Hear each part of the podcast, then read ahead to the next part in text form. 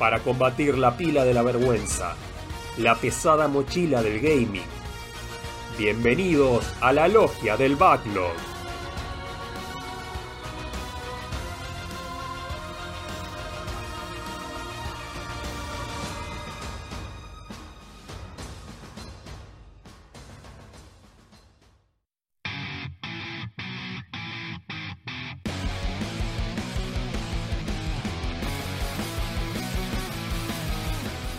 Hola, hola, ¿qué tal? Bienvenidos una vez más a la logia del backlog en este episodio número 65.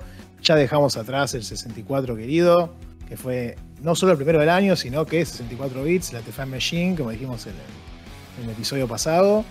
Así que, muy contento acá de volver a grabar, eh, luego de esta quincena. Esperemos que llena de gaming, estamos en verano, así que uno podría predisponerse más a jugar alguna otra cosita.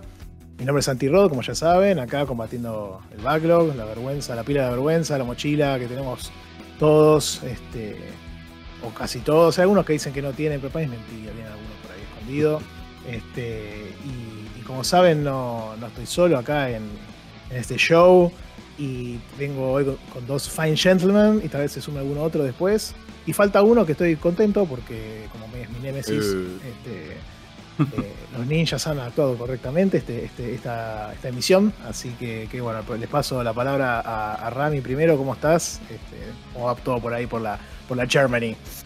Muy bien, muy bien, buenos días a todos. Eh, sí, la verdad contento, eh, ya está saliendo el sol, o sea, o sea, estos últimos días fueron más soleados menos que fríos. los anteriores. Sí, menos fríos también. No, sigue haciendo frío, pero está, no está helado como, como, es, como estaba creo que la última vez que grabamos y, y hay sol. O sea, finalmente Bien. acá el clima es muy nublado, o sea, en invierno se nubla mucho.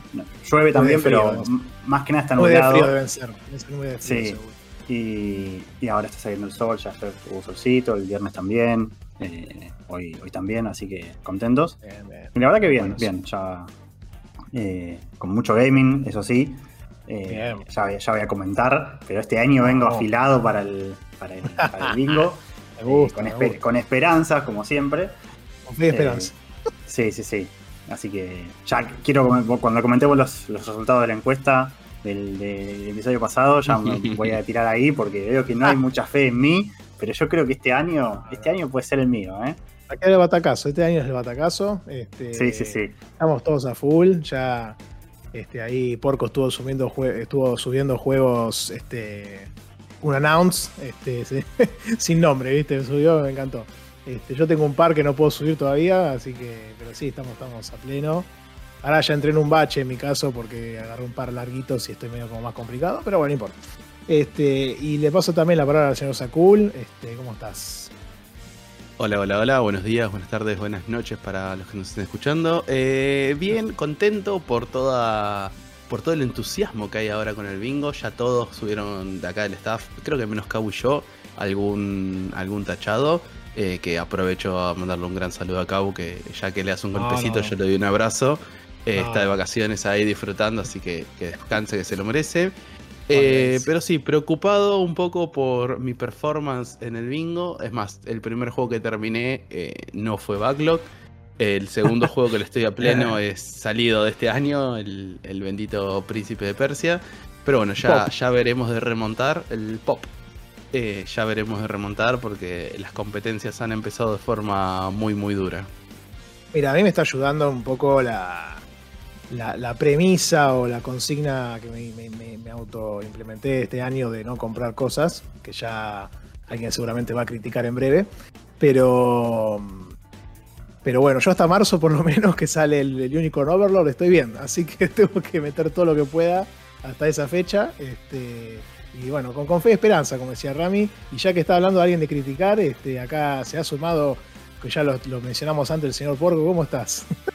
¿Qué tal, Santi? ¿Qué tal, gente? Buenos días, buenas tardes, buenos cosos. Para no robarle por completo las frases a Cool. Eh, sí, voy a cumplir con mi rol, eh, pues está en la constitución y tengo que criticarte por, ser un cara rota, por, por como todos este año, claro, qué fácil, ya lo dije muchas veces, qué fácil proponerse no comprar más jueguitos cuando los jueguitos explotaban en precio. Eso era un logro cuando lo hice yo, cuando los jueguitos salían dos mangos y ahí Estaban 100 estaba por, Eh, y ahí estaba Porco a base de pura fuerza de voluntad, no agrandando el backlog al pedo, viejo. No es así. sí, sí. Pero bueno, acá andamos todo muy bien. Eh, confieso, le confieso al público que tuve una, un inconveniente clase D, D, porque me quedé dormido y llegué tarde a la grabación. Pero te salió que- casi justo, porque justo Sí, para sí, la sí, intro sí. llegaste. Sí, sí, sí, Eh, me, sí, me- me perdí poquito, me perdí poquito, pero tuve que correr y acá menos mal que no me puede ver el público porque tengo todavía la almohada pegada a la cara.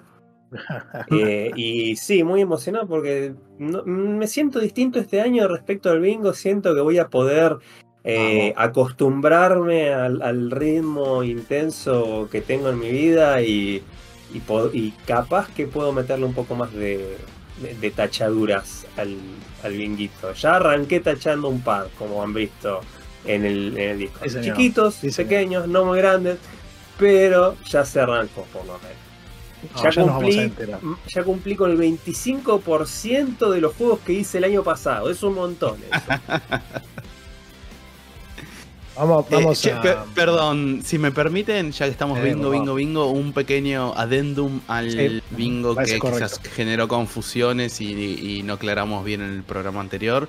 Eh, que también hago- me hago cargo, tenemos un pequeño cargo de culpa ahí por eh, el uso de los colores. Un tema de los, casi- colores. los casilleros grises que si se completan automáticamente acompañando otros dos son solo lo de- los de las esquinas, gente. Los que son asignados Claro. por. Están en gris porque son casilleros inamovibles, o sea, no pueden eh, cambiar No ese casillero usando el cambio que, que les da el, casi, el, el mismo, el beneficio. Así que por favor eh, utilicen solo las esquinas de forma automática. Si completan un juego Sí. asignado por Porco y Porco les da un RPG, es RPG o el que se les cante que corresponda, O más eh, asignado por Porco. Nada más. Sí, señor. Si mal no recuerdo, no tengo ahora la planilla acá, estaría bueno que la tuviese, pero no importa. Este, taxativamente son cuatro las esquinas de, de nuestro querido cuad- cuadrado. Este, Suelen funcionar son- así lo- los y- cuadrados. Sí, sí, suelen, suelen ser así, a veces no, pero. Este, y tenemos el top 10, tenemos tres juegos en tres consolas distintas. Después tenemos el alfabeto y el cuarto se me está escapando. Este, pero esos son los casilleros que solamente se van. El del club social. El en el club. ahí está, mira, bueno, ese está bueno. Ah, mira, interesante. Eh, esos cuatro casilleros son los que se pueden ir completando en paralelo a los dos casilleros por cada juego. El resto de los, los casilleros cuentan como un casillero solo para cada uno de los títulos que uno elija, sabiendo que cada juego puede tachar hasta, hasta dos casilleros. Este, así que nada, tengan en cuenta eso. Eh, obviamente ya las reglas han sido modificadas para que solamente eh, esta, esta, esta consigna aplique a esos casilleros y no a los otros grises con, con los juegos asignados, como decía Sakul. Este, así que nada, tengan en cuenta eso. Y igual cualquier cosa, como ha sucedido con el señor Faldu, el, current champion, que justo hubo una discrepancia, un poco, un pequeño debate ahí sobre el DLC, el Dark Souls 3 y demás. Siempre puede haber un thread o algo que, Discord ya dispone de esa funcionalidad hace, un tiempito. Y es tan bueno porque los threads este, después de un tiempo ya quedan archivados automáticamente y, entonces uno puede eh, debatir algo puntual en ese, en ese tipo de, situación y ya después queda ahí para, para la posteridad, digamos. ¿no?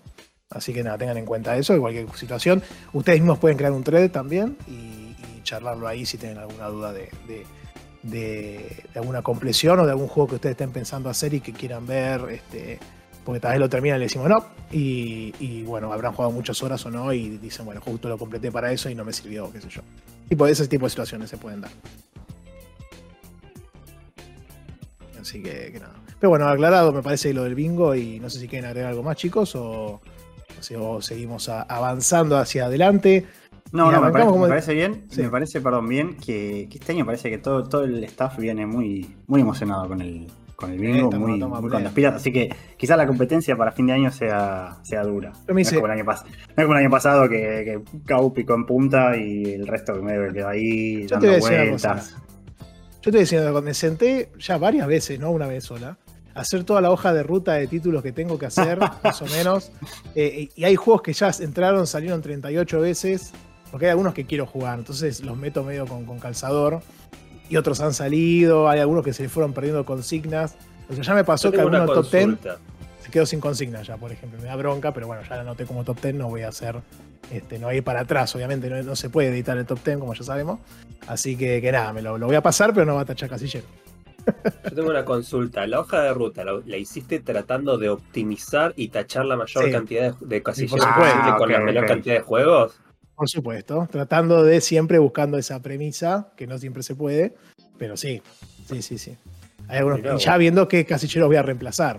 Hay un par de casilleros que no los voy a hacer, juego cooperativo no lo voy a hacer nunca, así que ese ya tiene un reemplazo, pero bueno, antes tengo que pasar. O sea, básicamente los primeros cinco tienen que ser los cinco asignados por ustedes.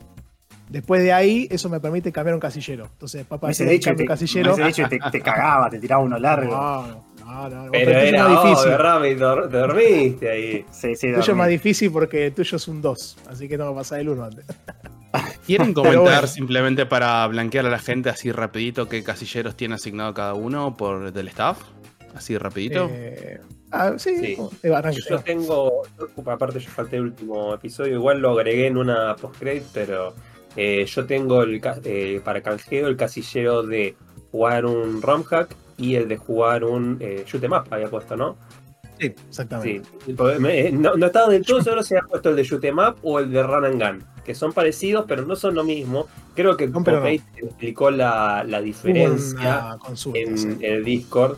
Eh, los Run and Gun son los juegos tipo contra, los Shoot 'em Up son los de navecitas, ponele. Claro. Eh, y respecto al Round Hack, ya les tiro una, una aclaración. Eh, si alguien quiere jugar un Round Hack, avíseme, charlamos en el Discord para ver que cumpla con la consigna, porque Claro. la idea no es, por ejemplo, jugar un juego con un parche de idioma nomás, en el que no se modifica el gameplay, que No, eso también claro. los hay, y se encuentran, por ejemplo, en la página clásica romhacking.com. La idea es que jueguen una reversión de algún juego gracias a un parche, como por ejemplo eh, la tonelada de juegos de estilo Kaizo, que son los Mario, Super Mario Oh. World con, eh, con dificultad aumentada. No, no tiene que ser uno de esos. Hay una, de, hay una variedad de RPGs muy bonitos como Ronhack, hay, hay de todo para elegir. Ah, Pokémon la idea es que 150 haya, millones más. eh, la idea es que haya algún cambio en, en el gameplay, que sea una versión nueva del juego, por decirlo de alguna manera. Entiendo que suma los bootlegs también. eh, por ejemplo, tipo un Somari, el querido y viejo y reconocido y, y tan amado Somario. No, ne- no necesariamente, porque si bien eh, los bootlegs son, el, son ROM hacks, o sí, son ROM hacks de, antiguos, eh, no los incluí en la idea porque yo quiero apuntar algo un poco más contemporáneo. Ya eso salió, es, los bootlegs salían cuando la consola La todavía NES. estaba, claro, cuando la época todavía estaba viva y lo hacía gente que ya directamente te daba el cartucho con el ROM eh, modificado. Pero mi intención es que busquen en algo más contemporáneo, en lo que hay grupos que específicamente te muestran el parche, te, o sea, te dan el parche en el juego, lo tenés que parchar vos al juego, que es una boludez, no se preocupen por eso, eh, y que tenés todo un, un log con los cambios y, o sea, como que hay un, un esfuerzo por hacer una, una versión nueva ya muchos años después de, de la muerte de la consola. Muy bien, muy bien. Parece muy bien. Buena, buena hecha la aclaración. Y ahí vos elegiste uno de esos, ¿verdad? Eh, Por tu casillero, digamos. Eh, Exactamente. todavía no definí cuál voy a usar en mi casillero. Ah, ok, perfecto. Eh, capaz, perfecto. que, capaz que use uno de esos o capaz que use un shoot 'em up, lo voy a pensar. Muy bien, muy bien. Sí, sí, porque estuvimos ahí debatiendo internamente el juego asignado por nosotros mismos. Si lo asignábamos ya y listo, quedaba como un poquito trampita, ¿no? o nos iban a saltar la yugular. Y el otro día justo me, me consultaban sobre el bingo, ahí gente de otros, de otros proyectos y qué sé yo. Y le dije, y le dije, imagínense que ya sin premios nos, nos, nos saltan a la yugular cada dos por tres. Porque en un momento nos preguntaban por los premios, no me acuerdo cómo fue la charla bien. Y dije, imagínense si ponemos premios, nos cagan a tiro, básicamente. Así que así está muy bien. Este, pero bueno, en mi caso lo sometí a votación popular, ya que la gente andaba con ganas de votar y en, la- en el juego del Club Social todavía no estamos dando esa chance. Y, me asignaron el, el Nino Kuni, así que estoy contento, porque es un juego que, que siempre estuvo ahí y nunca le di. Este, o un cortito también, ya que estamos. Pero, pero bueno, ese me, me- me gusta. Eh, así que vamos a ver cómo, qué pasa ahí. Sí, yo por mi parte seguramente te siga en el camino de la votación. Eh, creo que el año pasado había hecho que ustedes voten por mí, eh, mi casillero. Eh, creo que este año lo voy a dejar a manos del Discord. Todavía no, no hice una prelista de 4 o 5 candidatos, así que tense atento al Discord que voy a mandar ahí el poll. Yo la, lista la armé con los últimos que compré en cada plataforma. Así que fui a, a Switch, a Xbox, principalmente Steam y en Steam agarré dos, porque justo me daba cuatro, quería hacer cinco. Este, y bueno, votaron ese. Pero bueno, y en, Switch me digo que la engañé porque había comprado el Nino Kuni 2, pero no iba a jugar el 2 antes que el 1, entonces puse el 1. Pero, pero sí, fue, fue, fue un poco esa premisa que usé. Rami, no sé si vos ya estuviste pensando qué hacer con, con eso. No, yo con el, con el que me van a asignar a mí no sé todavía. Eh, la verdad todavía no lo decidí. No creo que lo juegue. O sea, tengo ya más o menos. No hice como vos que me armé toda la hoja de ruta, pero me armé. estuve pensando en algunas cosas. Mi idea es comprarme el Steam Deck el mes que viene. Con el Steam Deck eh, voy a poder empezar a tachar un poco más algunos juegos. Estaba pensando, por ejemplo, Yakuza, porque yo estoy laburando, o sea, estoy yendo a la oficina relativamente seguido y voy en tren. Y, y bueno, me, vendría bien poder empezar a jugar algunos plataformeros. Tengo, tengo algunos juegos que, creo que si los, si los juego en escritorio, no sé si va a rendir tanto. Me parece que, son más disfrutables eh, jugando en Steam Deck. Así que estoy empezando, estoy pensando dejar algunos para ahí. Eh, pero ya más o menos tengo algunas cosas pensadas, pero no hice el, exactamente el camino que hiciste vos. O sea, eso ya es demasiado. Eh, ya me asignaron, tengo algunas buenas asignaciones así que creo que, van a venir bien.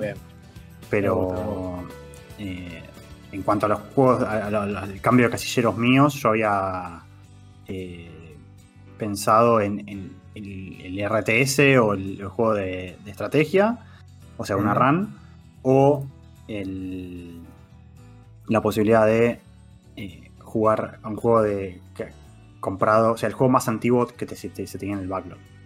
Sí. Eh, esos serían mis, mis cambios, mis, mis, casilleros. Sí, mis casilleros comodines. Y de mi bingo yo estoy pensando en rajar probablemente, no sé. o, el, juego de, de, NES, o sea, Genesis, ese no, creo. o sea, ese para mí lo voy a, ese le voy a meter un cambiazo. Y, y no sé si alguno de el de PS2 o GameCube, no sé, tengo que ver. Tengo que ver exactamente cómo funciona la regla en cuanto a, si se, permite considerar una remaster o un remake como el juego de la consola original.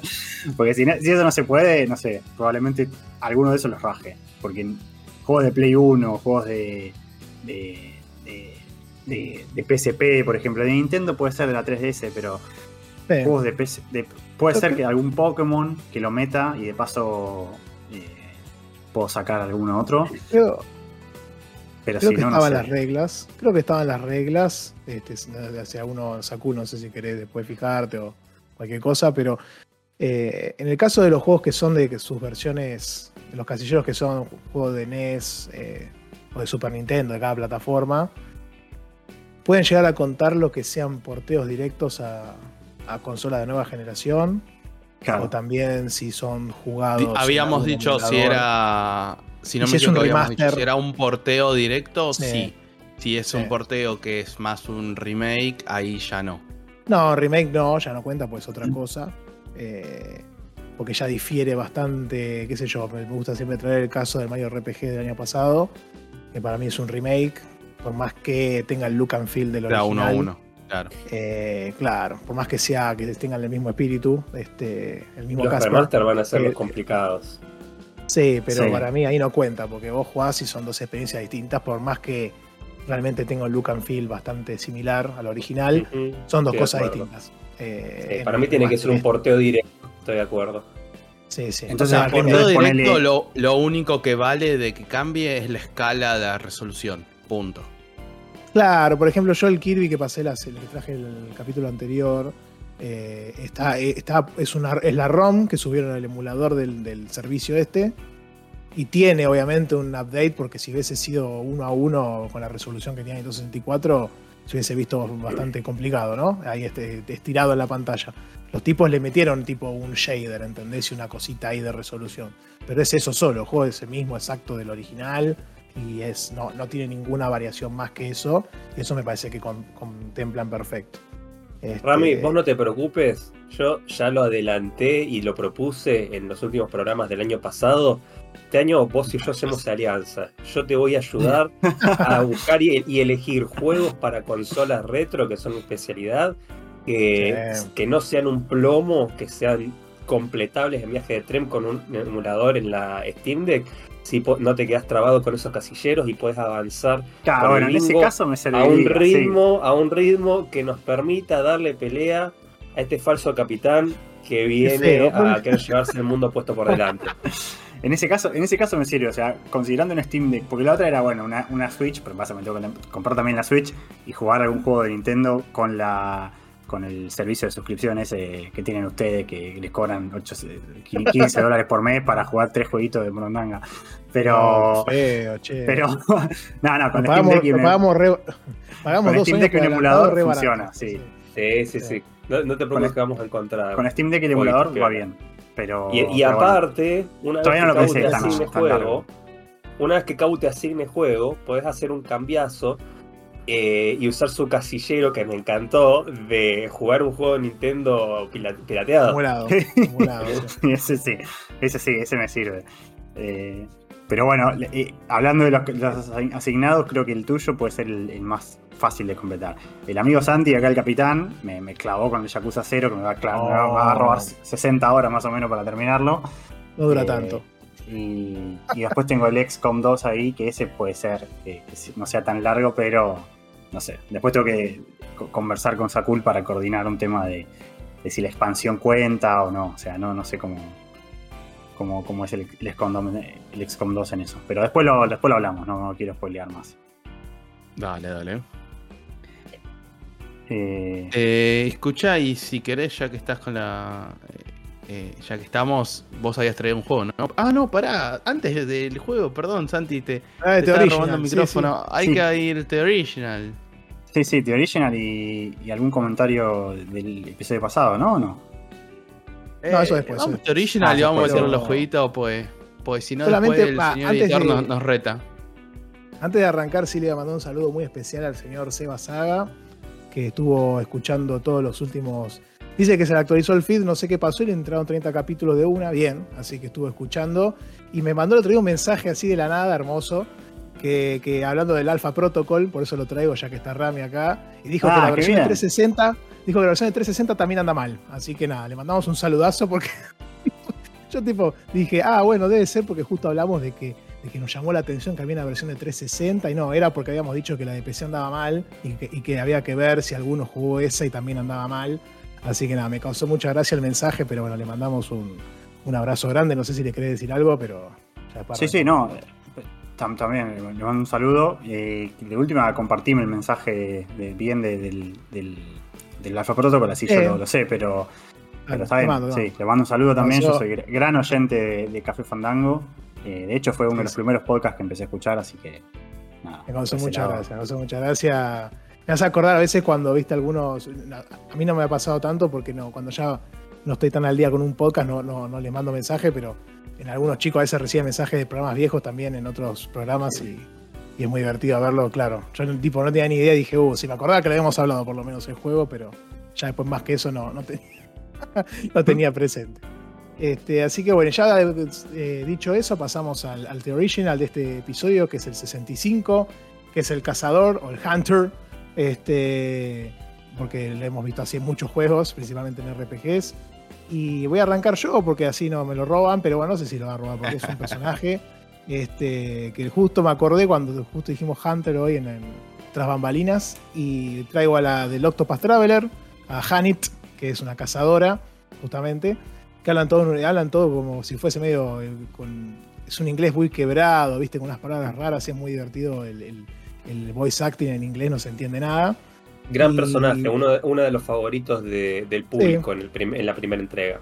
Sí, sí, a mí no me gustó tanto, pero entiendo por qué puede venir la- el interés, porque es bastante especial en comparación al resto. Digamos, el resto cumplen un arquetipo bastante específico y esta es como que, o- o may- mayormente, ¿no? Hay algunos que están muy buenos. Y esta es como que sale un poco del molde. Y la historia es como que el maestro de ella se fue a buscar un bicho legendario, no sé qué, o a cazar y no volvió. Entonces vos tenés que recorrer el mundo tratando de ver qué pasó con, con el maestro de, de. Y su, y su habilidad es capturar bichos, porque él va con su, con su tigre, creo que era, o un tigre, no sé, un, sí, creo que era un tigre, me parece. Y un leopardo. Eh, y bueno, con el bicho ese vos puedes capturar otros enemigos que encontrás en las peleas y esos enemigos los usás para, para combatir. Te, te- tenés diferentes cantidades de usos. Cada enemigo tiene una habilidad puntual, que puede ser tipo un daño similar a un arma, o puede ser una magia, o puede ser para curar. Y cada uno tiene una cantidad determinada de usos. Entonces vas atrapando con, con eso y tenés hasta siete enemigos que podés llevar con vos encima. Y capturados, ¿no? Y después tiene una habilidad en el que es buenísima, esta me encanta, las habilidades que tienen en los pueblos para con los NPCs, que es provocar que entras en una pelea y los cagas a bifes. Pero la diferencia de que tiene con Olberic, que es otro que también tiene esa habilidad de cagarse a bife con todo el mundo, es que esta lo hace a través del animal, ¿no? Y, y no sé si puedes usar también los que capturaste, calcularía que sí. Entonces ahí no peleas con ella directamente, sino con los, con los bichos que tenés encima. Así que nada, esa se me ocurrió como Hunter. No sé, ¿alguno No, tiene yo- otro caso? Yo tomo, sí, sí, yo tomo el micrófono. Eh, yo voy a traer a The Hunter. Ella, la cazadora, la Ah, que está en Hunter. nuestra intro y en nuestra outro del programa. La más grande, señores, Samus Aran, la cazadora. La. Bounty Hunter, la Bounty Hunter eh, más grande de, de todas las galaxias. eh, Toda. totalmente Historia. autoexplicativo. La historia, uno de mis personajes favoritos de- del gaming. La cazadora que no deja Pirata del Espacio sin liquidar, la amenaza de los parásitos sex, la destructora de Metroids, la más grande Samus Aran, señores y señores. La que, la que no se muere nunca, la verdad que una La que no se muere nunca, la que ha visto, la que ha sido amenazada más veces por cuentas, Sí. re- re- eh, cuentas regresivas de autodestrucciones en toda la historia. Sí, sí, sí. Invadieron los parásitos, todo, el todo, 10 veces, no importa. Le cambió el traje, todo no importa. Ella sigue ahí de pie, así que me, me encanta. Ojalá que te, Metroid Prime 4 este año lo anuncien, aunque sea, lo muestren. Pero seguimos, seguimos ahí, que siga. Está más viva que nunca, por suerte, eso me pone muy contento la, la franquicia, así que, que nada, muy contento. Bueno, entonces yo paso al lado masculino, que en realidad puedes elegir el género cuando arrancas el juego, pero creo que canónicamente y en la mayoría de imágenes es masculino, que es The Hunter, el protagonista de Bloodborne, que ahí toda la gente sigue esperando el porteo y la versión a PC y bla bla bla. Dejémonos de romper las pelotas, chicos, juguemos Elden Ring, que es mejor juego y ya. Eh, No. ah, ya, ya, sí, ya siento los Te van a comentarios que me van a te van a cagar llegar. a tiros. No pasa nada, que vengan de uno. Polémico Sakul me pone, me gusta, me gusta. Eh, yo lo jugué, está todo bien. El Den Ring es mucho mejor juego. Está, está todo bien, muchachos, pero bueno. Eh, pero bueno, el protagonista es, es conocido como The Hunter, así que aplica con todas las de la ley. Muy bien, muy bien. Y, yo tengo, bueno, tengo uno que es medio trampita, pero es temático con el juego que traje hoy, que es eh, el cazador, que es un enemigo del Fallout New Vegas, que se llama cazador literalmente, que es un mosquito gigante así radioactivo, obviamente como todo enemigo de la saga Fallout, eh, que, tiene como, es, muy conocido porque aparece al principio cerca del área, del área inicial del juego, y es como una barrera ficticia, que te, ficticia, una barrera que te pone el, juego para que no vayas por el camino corto a la ciudad de New Vegas, que es donde pasa gran parte de la historia, y es como el principal atractivo del juego, obviamente, por su nombre. Eh, cuando vos arrancás, en, te despertás en el juego, podés eh, irte para, para el norte y que tenés un camino muy corto a New Vegas, pero primero tenés que pasar por un lugar lleno de estos bichos. Eh, y después encima ahí están los Deathclaw, que son los, enemigos más difíciles de, de- toda la saga. Eh, así que eh, es como el, el primer encuentro que, se- que tiene el jugador con un enemigo muy difícil, suelen ser los cazadores. Y ahí como que el juego te está diciendo, che, no vaya para el norte, andate para el sur. Y ahí das toda una vuelta grande y vas conociendo un montón de personajes. Ahí es como que es el camino diseñado para que vos eh, vayas avanzando la historia del juego. Porque el juego ya desde el principio te dice anda a New Vegas, pero para el norte no puedo decir. Eh, hay formas igual de pasarlo, hay videos en YouTube de gente que lo hace, podés esquivarlos y llegar a New Vegas en, en- en una hora, pero obviamente la gracia del juego es hacer todo lo otro. Eh, Claro. Ese quizás no cuenta porque no es, un, no es un hunter de verdad, es un, es un- es un bicho, pero, pero está bien. Bueno, Eh, eh, pero bueno, me parece que va temático con el juego eh, sí, sí. que, voy a comentar. Yo antes de, de- no sé si después alguno de los chicos quiere decir otro más, pero bueno, ya que dijiste uno que parece que sí, que no, yo voy a tirar una trampita que me causó gracia cuando estaba diciendo Hunter. Y voy a hablar del Pokémon que se llama Hunter, que no es lo mismo, pero igual me causó gracia porque tanto es Ese es, Haunter. ese es Haunter. ya sé, ya sé, yo para echar las pelotas nomás, pero me acuerdo de la serie cuando apareció en el capítulo del gimnasio de Sabrina que decía Hunter, Hunter. Entonces, bueno, nada. Ahí le mandamos un saludo, gran Pokémon. Este, muchos lo recordarán porque no podían tradearlo para subirlo a Gengar, entonces quedaban con un Hunter, así que bien. Es verdad, Es porque un- había que tradearlo, ¿no? Para un subirlo. cazador. Sí, sí, es tu cazador de sueños. Así que ahí A mí me, pa- pasó, me pasó con eso eh, la primera, la primera vez que lo jugué con mi primo en una Game Boy original, que era de él, eh, que teníamos el cadabra, que también se evolucionaba así. También, Eh, también. y como en la sí. pelea final contra, contra tu rival, el, entre comillas el falso Gary, eh, el otro tenía una Lakazam del nivel Sí. X. Nosotros flashamos que, bueno, si lo tiene ese nivel, significa que antes de ese nivel tiene que evoluciona. evolucionar. Y fue la decepción total cuando llevamos el cadáver al mismo nivel que tenía Sí, el de Gary y No había nada. evolucionado. Un pues, era otra época, no había tanta información. Entonces, bueno, había que recurrir a revistas la- nomás. Pero- La inocencia de, de los jóvenes jugando sí, sí, sí. sin, saber, los época. niños. Hablando eso, mi, primito, que tiene, no sé, 6 años, está jugando Pokémon, Pokémon eh, Go. y me pregunta cosas de Pokémon y me, me tiene como el maestro Pokémon, básicamente, porque me pregunta los nombres de los Pokémon, todo, y yo lo sé. Yo grande. Poké- Pokémon Go hace un montón, o sea, lo jugué cuando salió, cuando estaba el furor, pero después no jugué más. Sí, sí, sí. Entonces me dice, ¿cómo consigo las Pokébolas? Tengo que ir a la estación, no sé qué. Digo, a la estación porque él sale a caminar y va, marcando las paradas y hay una... Sí, sí, sí, la, los Pokéstop. Eh, pero, pero me causa gracia como ah, estar recontento porque yo sé los nombres de los Pokémon. Yo no soy tan tampoco tan jugador de Pokémon, pero los nombres de los de la primera y la segunda generación, que creo que son por lo sé, Sí. o sea, eh, Haunter, Gengar, él me dice, no, mirá, tengo, agarré uno que es como una pelota que tira humo. Y dije, ah, me parece que es Coughing ese. Eh, estaba, re, estaba re contento porque le dije el nombre. Pero sí. A veces pasa que los pibes no se esperan que lo sepa, entonces les. Claro, porque aparte se, se creen que son cosas de, de ahora, porque se ve que él no, él no tiene idea de que son cosas de que tienen 20 años, no sé cuánto tiene Pokémon, 20, 30 años casi. Sí, sí, Ah, típico. Él, él debe pensar que como que es un juego que está ahora, en realidad no, o sea, son cosas que yo jugaba cuando era chico, o sea, no al Pokémon GO, pero jugaba a Pokémon. Eh, Entonces, como de- que- viene, viene de ahí, así. Claro, ¿No era entonces... del- ¿No era del 89 el primero? En Japón, por lo menos. No, no, 90 casi, y casi tanto. 40 entonces, 20, Ah, no, sí, 95, 96. Sí, justo Eh, ahí Ah, sí, eso me, suena, 24. eso me suena más. Sí, Mm. Creo que tienen 20, creo que cumplió 25 años hace poquito. Yendo para tienes razón, tienes razón. Eh, Entonces es, es muy gracioso eso, como, como se dan cuenta de, de que uno esas cosas las conoce no porque juegue ahora necesariamente, sino porque son cosas que ya conoce de la historia de ser chico, qué sé yo.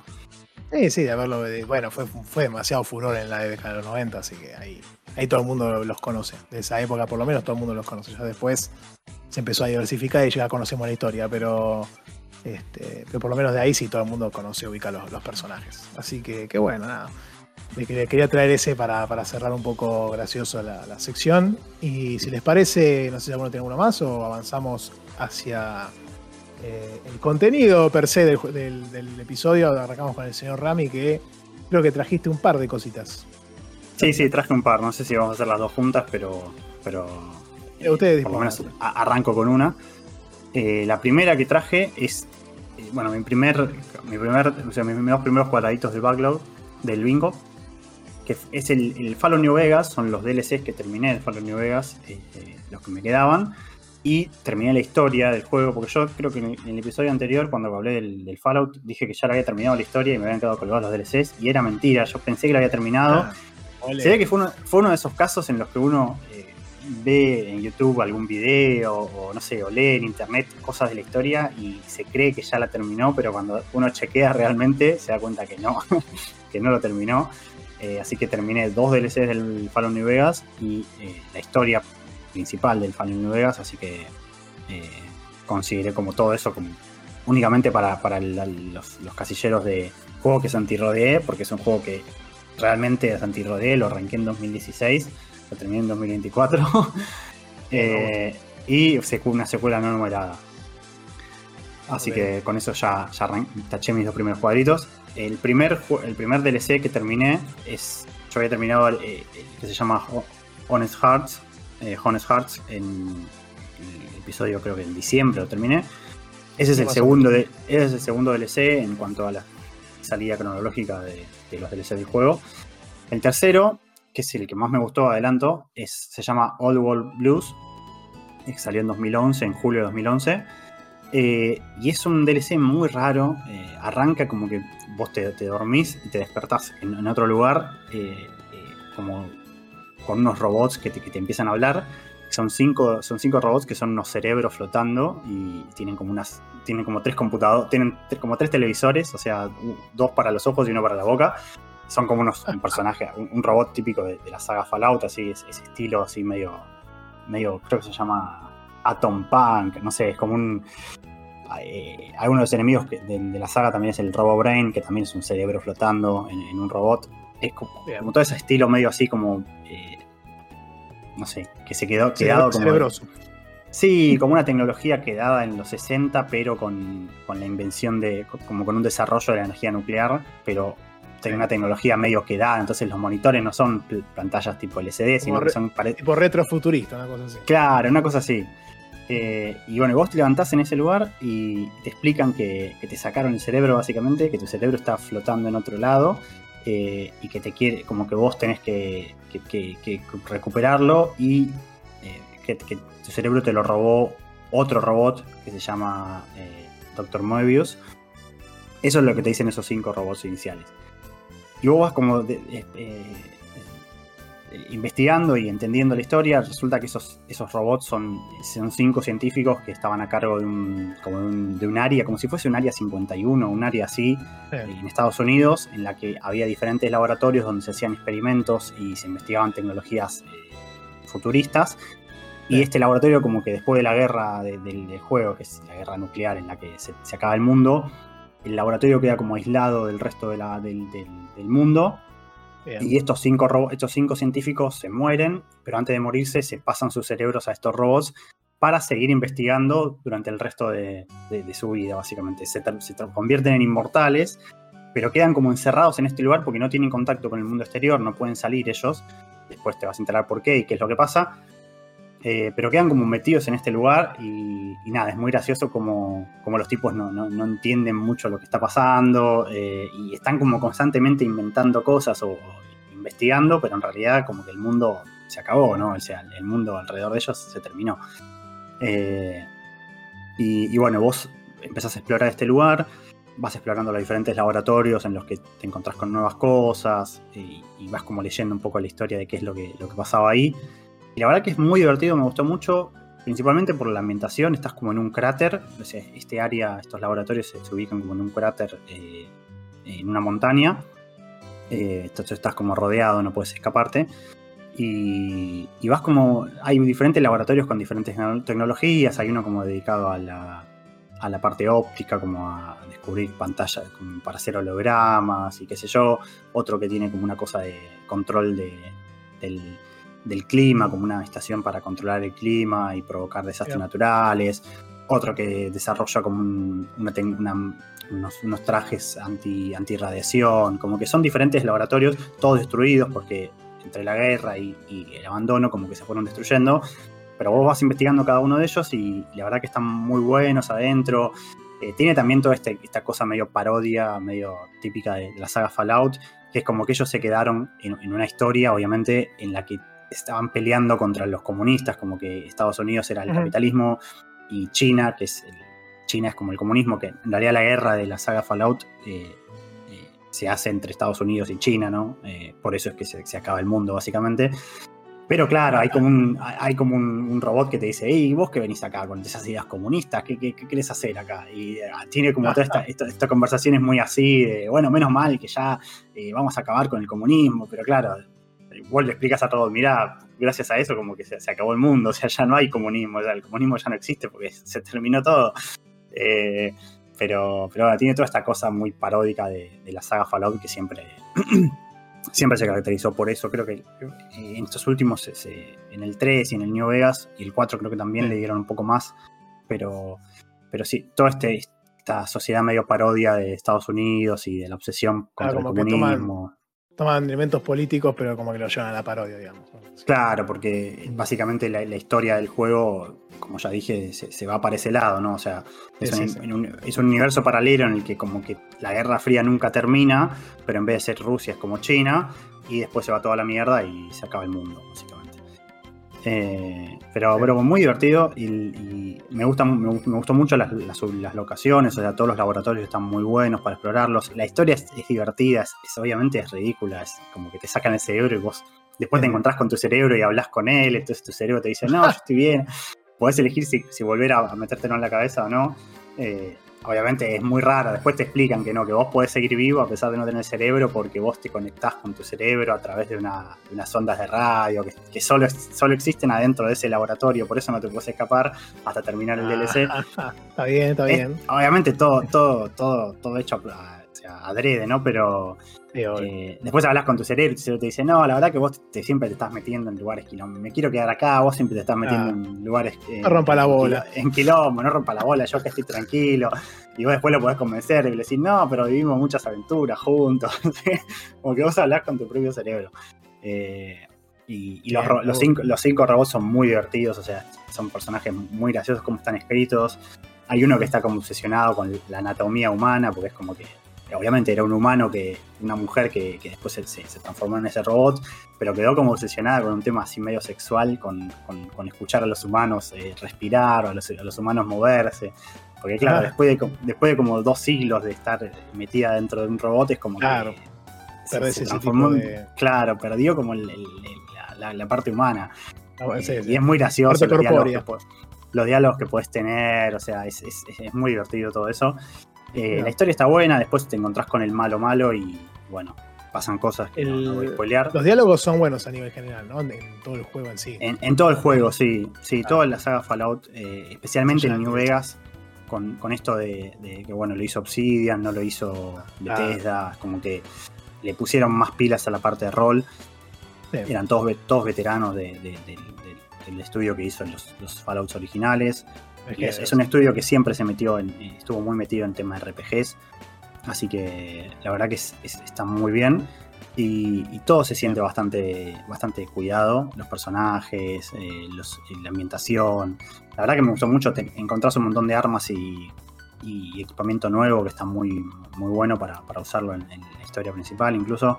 Eh, la verdad que creo que fue, me pareció el, el, más divertido y el mejor por eso, porque creo que hace bien todo. Eh, también se conecta con los otros DLCs porque los, cuatro DLCs están conectados entre sí por algunos personajes secundarios.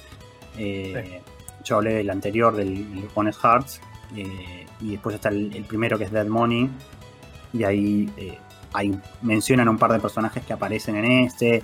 También te enterás que lo, lo, que lo que pasó en, el, en, ese, en ese DLC, que estás como en un casino abandonado, que está como aislado del resto del mundo, eh, se relaciona con lo que estaban haciendo en este laboratorio, porque en, este, en estos laboratorios inventaron muchas de las tecnologías que después se usaron en el casino, como que tiene todo un trasfondo, eh, pero sin lugar a dudas me pareció el mejor. Así que nada, le di buen, buen puntaje a ese, si lo quieren jugar. O sea, si están jugando el Fallout New Vegas y capaz no quieren jugar todos los DLC, yo jugaría solo a ese. Ah, Después viene el último, eh, que es Lonesome Road, que ese es un poco más personal con, tu personaje, porque se relaciona con, la historia anterior. Eh, el, Fallout, en New Vegas, como todo juego de Bethesda, creo, diría yo. Eh, o sea, es de, de, Obsidian, pero está marcado dentro de lo que son los juegos de Bethesda. Arranca con una amnesia tuya, o sea, vos arrancás con que te pegan un tiro en la cabeza y Curioso. Te, te, curan, o sea, no, el tiro no te mata, pero te hace como perder la memoria. Entonces vos como que arrancás siendo un personaje vacío, básicamente. Y en este juego, en este DLC, como que te cuentan un poco más de tu historia y qué es lo que vos hacías antes. Y bueno, pues, ¿por qué es que te llaman? Porque eh, el DLC vos lo arrancás porque te llega como un mensaje de radio llamándote, como diciendo, che, te venía acá, qué sé yo, eh, para, que, para que tenés que o sea, queremos que, o sea, quiero que mostrarte un poco de qué es lo que, lo que hiciste, como que te está como te están acusando de algo. Entonces cuando vos vas te enteras de todo esto. Y, se sitúa en un, como en un, también en, un lugar, como en, los restos de una, ciudad, eh, también cerca de, ahí de, Las Vegas, eh, que está, donde abajo, debajo de esa ciudad había como unos silos nucleares, donde, desde, donde lanzaban misiles. y también esta es una ubicada en, una zona muy montañosa, como con, terremotos. Entonces, como que está mucho más destruida. Hay, hay como una tormenta de, arena en, en, toda la ciudad, en todo el, lugar. Eh, es, un, lugar mucho más desolador que el resto de, la saga, que de por sí es, nada, es, un escenario post-apocalíptico, pero este se siente mucho peor porque hay como unas tormentas de arena, ahí está todo destruido, no hay civilización, o sea, es, mucho más, más crudo que, el resto de, la, de, las locaciones del, juego. Eh, pero es una historia un poco más personal, pero más lineal también. O sea, no, no, hay tanta libertad para, hacer, para explorar como, como en anterior, que vos podías explorar los laboratorios por, tu cuenta. Acá es como que vos seguís una historia más lineal eh, hasta que llegás a la conclusión. Eh, y también se conecta obviamente con los otros DLCs, porque también algunas de las cosas que pasaban en, este DLC eh, tienen relación con, un personaje que, apareció en el anterior, por ejemplo. Eh, como que este personaje anterior te venía siguiendo a vos el, camino. Eh, y, bueno, cuando llega acá finalmente es como que te llama. pero la verdad que está bueno, como dije, es muy lineal, así que no es tan no es tan RPGoso si querés, no hay tantas opciones para hacer, no hay tantos, tantos diálogos, sino que es más bien como un monólogo que tiene el, otro personaje, que sería el, enemigo principal del DLC, con vos. Pero, pero a pesar de eso me, pareció que está bien. Eh, no diría que es el mejor, lo pondría segundo, si tengo que hacer en orden, pondría primero a este, a primero al, anterior, al World Plus, después a este, tercero a Dead Money y último al, al Hearts pero en general creo que, le da un buen cierre a, todas a, los cuatro DLCs del juego. Eh, creo que no sé si sería el, como dije, no lo jugaría primero. Hay que dejarlo para el final sí o sí, porque a nivel lo podés jugar cuando querés si lo tenés, pero me parece que conviene jugarlo después de haber jugado los otros tres para entender algunas cosas de la historia y demás. Pero en general. ¿hay algo que te avise, que te avise, digamos, cuando, o sea, más allá que uno puede ir a buscar la guía de cuándo arranca qué DLC y demás, ¿hay algo in-game que te sugiera, bueno, mejor anda por acá primero, después este segundo? ¿O es una vez que los tenés, bueno, anda el que quieras, cuando quieras, como quieras? No, no, es así, como decís vos. O sea, cuando, cuando vos los sacás, cuando vos los comprás, eh, a ver, yo, yo los compré, los compré todo, todo junto, entonces cuando arranqué el juego ya tenía los DLCs. No sé exactamente si, si, Creo que no, creo que te aparecen todos juntos. Eh, tendría que haberte, entrar a revisar. Pero en ningún momento el juego te recomienda que vayas a hacer un DLC. El juego como que te, avisa que generalmente en, todos los, los, Fallout el DLC se activa con una misión. O sea, te aparece una misión en, tu, en tu log diciéndote, che, te llegó un mensaje de esto, o hay rumores de que en tal lugar hay tal cosa, puedes ir a investigar y vos vas cuando querés. En ningún lado te, sugieren un orden, pero me parece que el mejor orden para jugarlo es cronológico. Eh, eso, lo que sí te avisan es cuando vas a empezar, te, dicen como el nivel que tendrías que tener en función de, la dificultad del DLC, como para que vos no vayas apenas arranca la historia a hacer los DLCs, porque no la vas a pasar bien. Pero, pero el orden recomendado es el cronológico en cuanto a la salida de los DLCs, porque es como como se hizo cuando, como, como quisieron hacerlo los, desarrolladores, básicamente. Si el desarrollador te, larga primero un DLC, debería jugar ese primero, no, no esperar a que salgan los otros tres y jugar el, tercero antes que el primero. O sea, por algo se hizo así. Así que yo recomendaría jugarlos en el orden que salieron, siempre teniendo en cuenta que, que la, en el orden que salieron y siempre teniendo en cuenta la dificultad que tienen, que te avisan antes de empezar, para que si, si querés, pues no, no arrancarlos hasta, hasta tener el nivel que, te pide. Eh, la historia del Fallout New Vegas, cuando vos la terminás, eh, no te, o sea, te deja seguir jugando después del final, pero volviendo a un save anterior, o sea, no te deja seguir jugando una vez que terminas la historia. Así que obviamente los DLCs están pensados para cuadrar dentro de la historia principal del juego. Porque a diferencia de otros, de otros eh, RPG, yo creo que el, New Vegas nunca te mete esta sensación de urgencia eh, para, para, llegar Ah, al mira. final. Entonces, Sí, como que te deja explorar tranquilo, sin pensar que, que se, que se va a terminar el mundo. Eh, así que yo creo que uno los puede meter dentro de la historia o dentro de su- del playthrough común y, y no pasa nada. Eh, Claro. Así que creo que en ese sentido los puedes jugar cuando querés, en el ritmo que quieras. Algunos de los, de los DLCs te dejan salir y volver al, al- al- al- al mapa principal, o sea, al mapa del juego, mientras jugás el DLC. Otros no. Creo que el, el, eh, el Lonesome Road y Honest Hearts te, deja vol- te dejan volver al, al mapa principal del juego. Eh, The Old World Blues y eh, Dead Money tenés que terminarlos antes de poder volver. Creo que al de Dead Money no podés volver, pero a Old World Blues podés volver al, al mapa este donde están los, los, los robots Sí, y sí. todo, todo eso. Podés volver, una vez que lo terminás, podés volver cuando quieras. Lo que sí te agrega este, este, este, este DLC también es como una, una base, como si, como si fuese una casa para vos, donde hay un montón de herramientas para poder eh, eh, farmear algunas, algunos ítems con los que craftear otras cosas, porque el, juego tiene una mecánica de crafteo. Eh, tiene hay como un laboratorio donde podés, como de botánica, donde podés hacer crecer plantitas, entonces podés como farmear las plantas en vez de tener que agarrarlas. Le agrega un par de cosas en cuanto al, a la, digamos, al, como que te- te- te- te dan una base en donde vos podés hacer, facilitarte algunas cosas que si no tendrías que hacer eh, a mano en el juego. Entonces está como pensado quizás para el jugador que ya tiene algún cierto nivel y no quiere estar recolectando plantitas, bueno, lo puedes hacer directamente ahí.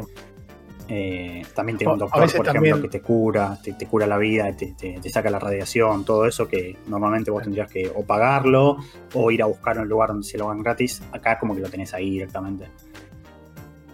a veces en los DLCs esto lo que hacen también es como facilitarte tareas para que vos puedas ponerte a tono del nivel o algo y puedas hacerlo también, ¿viste? Muchas Claro, veces- también, sí. Claro. Entonces por eso es que te ponen tipo muchas actividades que antes tenías separadas, ponele, ahora te las ponen todas juntas en un solo lugar, o te tiran una armadura media falopa para que puedas ser más fuerte, o un arma. Entonces suelen medio irse por esos lados y, y entonces con eso te facilitan o te ponen, viste, para decir, bueno, acá necesitas nivel 20 para hacer el DLC, bueno, con esto llegas más rápido y lo puedes hacer si querés. Claro. Sí, yo, yo creo que viene también por ahí, o sea, es, es como una mezcla de dos cosas y de, bueno, de, de darte una base, porque en el juego, en el base vos tenés un- una base donde después en un- llegas a un punto de la historia que te dan como un departamento donde están tus companions ahí esperándote, qué sé yo, pero, pero creo que lo principal es, eh, o sea, en este juego, en, en en el DLC como que te dan algo un poco mejor, tenés un, un par de máquinas donde ya te digo, farmear algunos ítems que te, te sirven para craftear otras Te cosas, eh, hay como unos robotitos en los, a los que vos les podés dar cosas, como, la, como el scrap o las cosas que vos recolectás del, del- del mapa, los, los ítems, y te los convierten en cosas que te sirven a vos para construir otras cosas. Por ejemplo, no sé, hay uno que es, eh, eh, no sé, que se llama, es muy gracioso ese porque es como que también es, es- es un robot que, que está como programado para destruir eh, propaganda comunista, qué sé yo, y, y transformarla en otra cosa. Entonces te dice, no, tráeme, tráeme todas estas cosas eh, comunistas y Todos los panfletos. Sí, todos esos panfletos de propaganda que yo los quiero destruir, no sé qué. Y vos le, vos le das los viejos, que vos en el mapa podés encontrar libros viejos que no, no cumplen ninguna función, son basura, y te los transforma en, en- en papel reciclado y creo que no sé si tinta o algo así. Y vos con eso podés como craftear eh, revistas que te, te- te- te permiten subir tus stats temporalmente, porque hay una mecánica, o sea, vos en mapa podés encontrar revistas que las lees y durante, no sé, 10 minutos te mejoran las armas o te mejoran la puntería o el sigilo. Entonces vos podés como craftear estas revistas, que normalmente en la historia principal vos no lo podés hacer, pero con este DLC podés. Y a cambio, obviamente, tenés este robotito que te deja sacar los- las hojas en blanco o la tinta. Eh, después hay uno que des- destruye destruye tazas y, y platos, qué sé yo, y te da también, no sé si pegamento, como... Eh, no sé Pero si lo usas tanto, porque, claro, yo no usé tanto el crafteo para nada, pero, pero está bueno que tener la posibilidad, ¿no? De transformar cosas que si no serían basura en, en los mapas, transformarlas en algo útil. Así que, eh, bueno, con eso, con eso est- est- están los DLCs. Y después, bueno, terminé la historia principal del juego. Me quedaban algunas misiones de la historia de la parte final, pero ya como marcándome al, al final.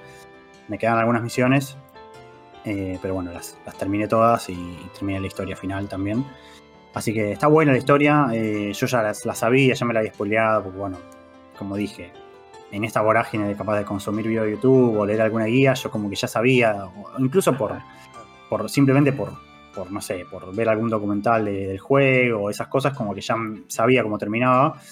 Eh, pero estuvo bien por lo menos poder hacerlo, la verdad que me lo debía, eh, porque es un juego del que yo siempre hablo muy bien y, del que, al que no tengo nada más que decirle que, que halagos decir que, lo recomiendo.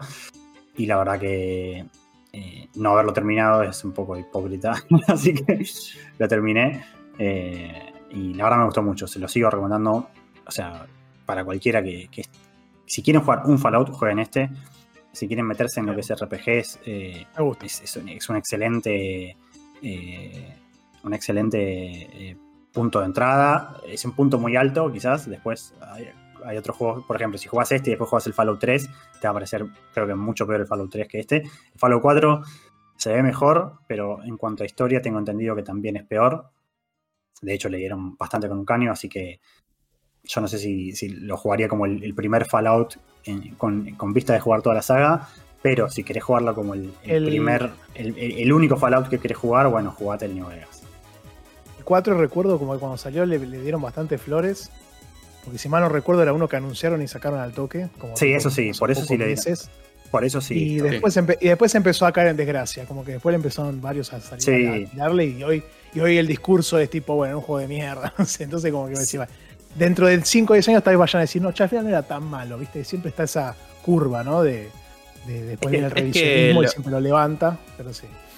Lo que es el fan de Fallout, y acá corregime, corregime Rami, es como, bueno, o que le gustan los que eran de estrategia visto desde arriba, o el New Vegas. Esos son como los top del fan de Fallout. Exactamente, es un poco así. Yo, yo tengo que jugar el 1, lo tengo ahí. Eh, quería jugarlo en algún momento, porque la verdad que me parece que se deja jugar pero aunque sea por, para, para, decir que lo jugué, ¿no? Para, para, tener la experiencia de haber jugado algo así.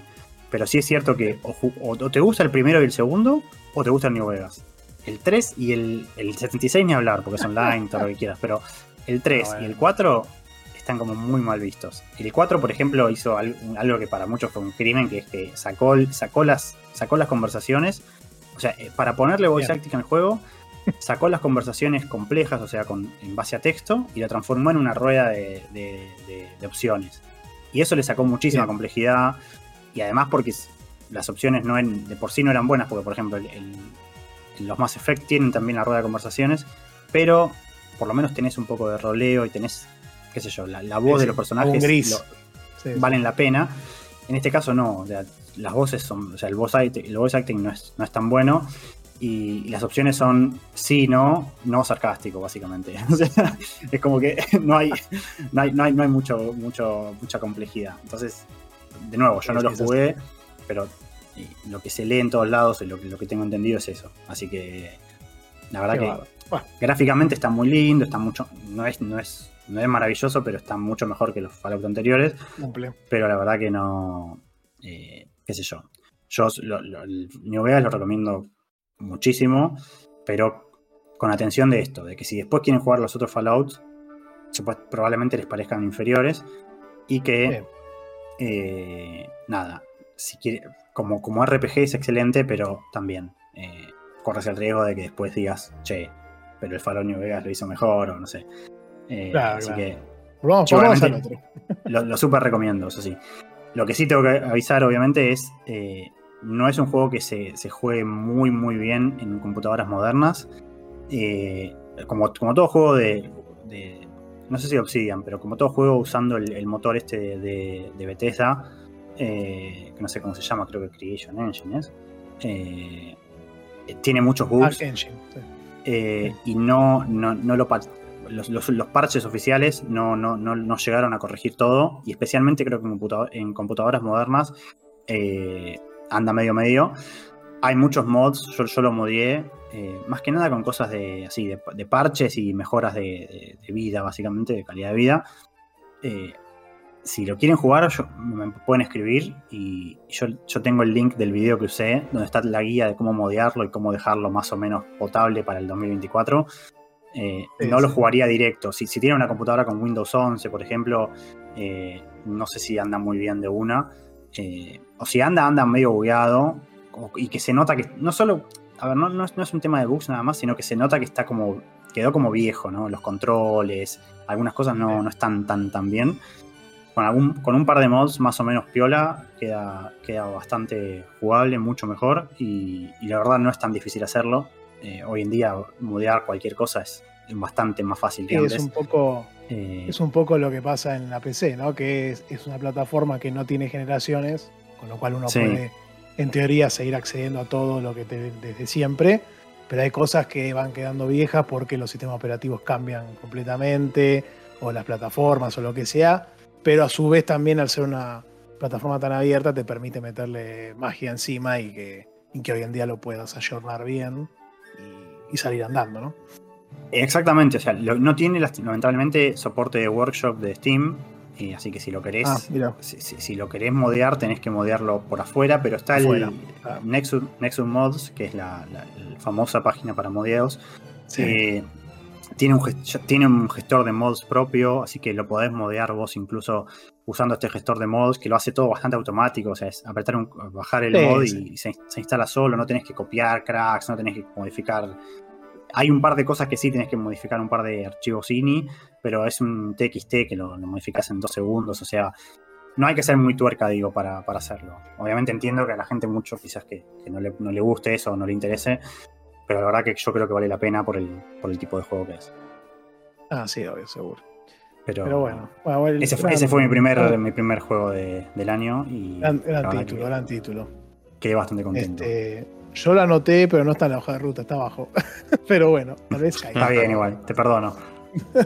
Es que es largo. ¿Y vos? ¿Cu- ¿Cuántas horas, perdón, Rami? No sé si lo habías comentado recién. ¿Cuántas horas total, total la Prox? En total 150 tengo yo. Eh, Pero bueno, no sé exactamente cuánto. O sea, ju- que jugué ahora, podré ponerle, habré jugado, no sé, 50 de esas 150 o 40. Sigue siendo un montón. Las habré jugado en estos últimos, en, en- en enero y en fines del año pasado, pero más que nada ahora en enero. Eh, es un montón, que sí. Yakuza, 60 Pero-. Pero hice todo, ¿no? Hice, hice absolutamente todo. Eh, o sea, hice todas las misiones Ah, secundarias, todas las misiones de compañía. te puede todos los durar. Con, ciento- con 150 horas te haces dos Yakuza mínimo. Ah, el Yakuza 0 Más, tengo entendido más. que es re largo. Bueno, después cuando, Ah, cuando lo vaya a jugar depende. pediré consejos, porque tengo Sí, entendido sí, que sí, hay algunas cosas que pueden odiar. Eh, Sí. Todo. así que después, después veremos. Eh, cuando lo vaya a jugar, lo comento.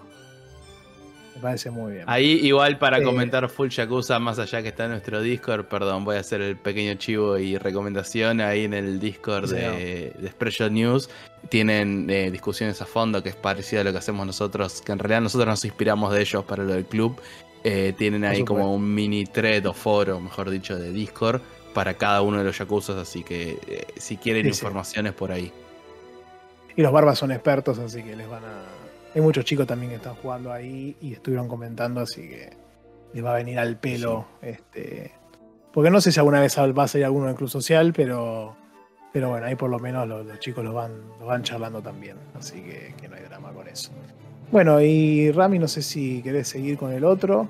Este, Como quieran ustedes, si no, pasamos Sí, a. sí.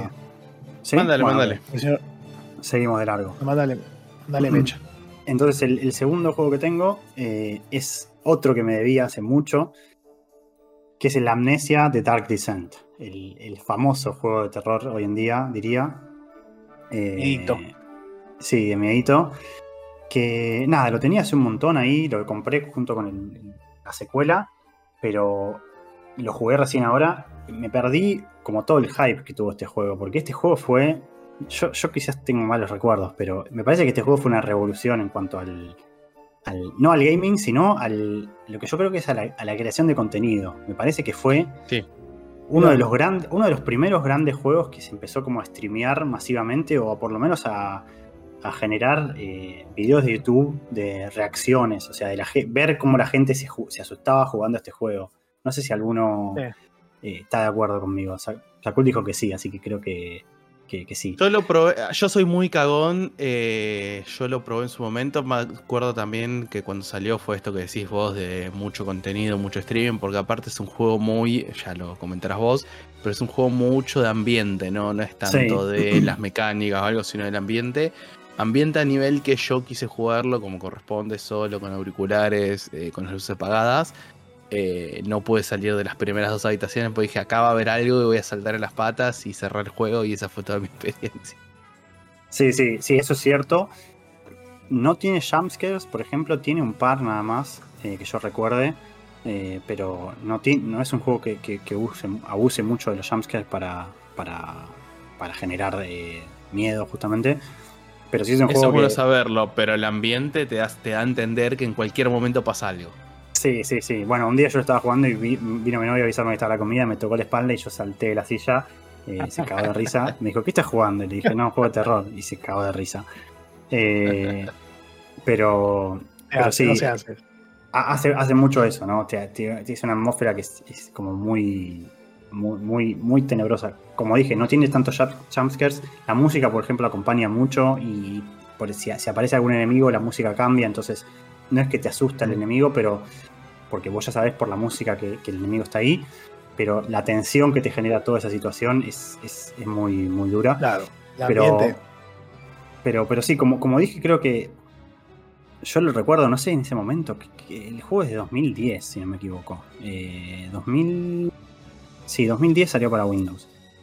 No sé, en 2010 yo no, no, no consumía tantos podcasts, no consumía eh, medios así especializados, o sea, jugaba, pero no, tenía 15 años, poner, o sea, no, no, era tan consumidor de, así de, contenido. Pero yo recuerdo que, por ejemplo, youtubers, no sé, hoy es día medio mala palabra, pero PewDiePie, o sea, en ese momento se hizo como oh. muy conocido por jugar a eso. Eh, era otra época. Twitch no sé si funcionaba tanto, creo que en esa época Twitch no, no era tan, tan conocido, pero había muchos videos en YouTube de gente jugando al, a la amnesia, gente reaccionando a la amnesia.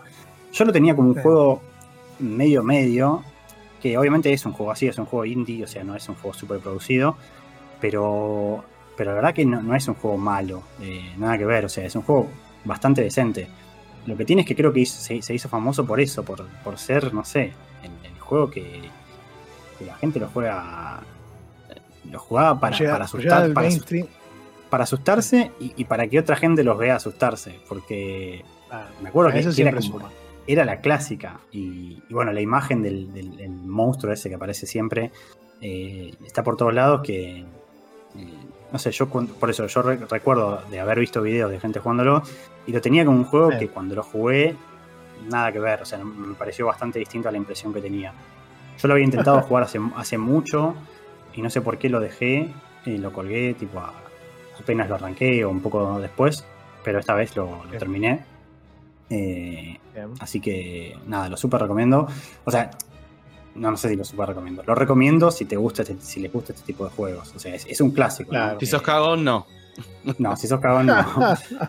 Pero. Bueno, te iba a decir. A ver, creo, que un poco de esto del fenómeno, perdón, lo que estabas comentando recién, de que uno ah, quizás le tenía una idea a este juego, es que los que somos más entusiasmas, entusiasmas, entusiastas, por no ponernos etiquetas de gamer y todas esas cosas, es que le tenemos idea a cierto tipo de juegos, como los juegos mobile, como los juegos de, entre comillas, youtuber o de streaming, como que le tenemos cierta idea como diciendo, ah, esto es una boludez que hacen por esto, pero después uno prueba los juegos y hay algunos que sí son una boludez y otros, como es este caso, que, hay algo atrás, el juego se defiende por sí mismo, no es solamente algo social o algo eh, de hype del momento. Exagero.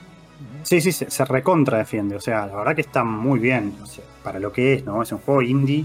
Eh, el estudio tiene. El estudio es un estudio eh, de, Suecia. Y según Wikipedia, en, 2019 tenían 25 empleados. Así que ah, es un juego. Se llama, Frictional Games. Eh, es un juego muy chiquito. Es un estudio muy chiquito. Después creo que el juego lo, lo publicó.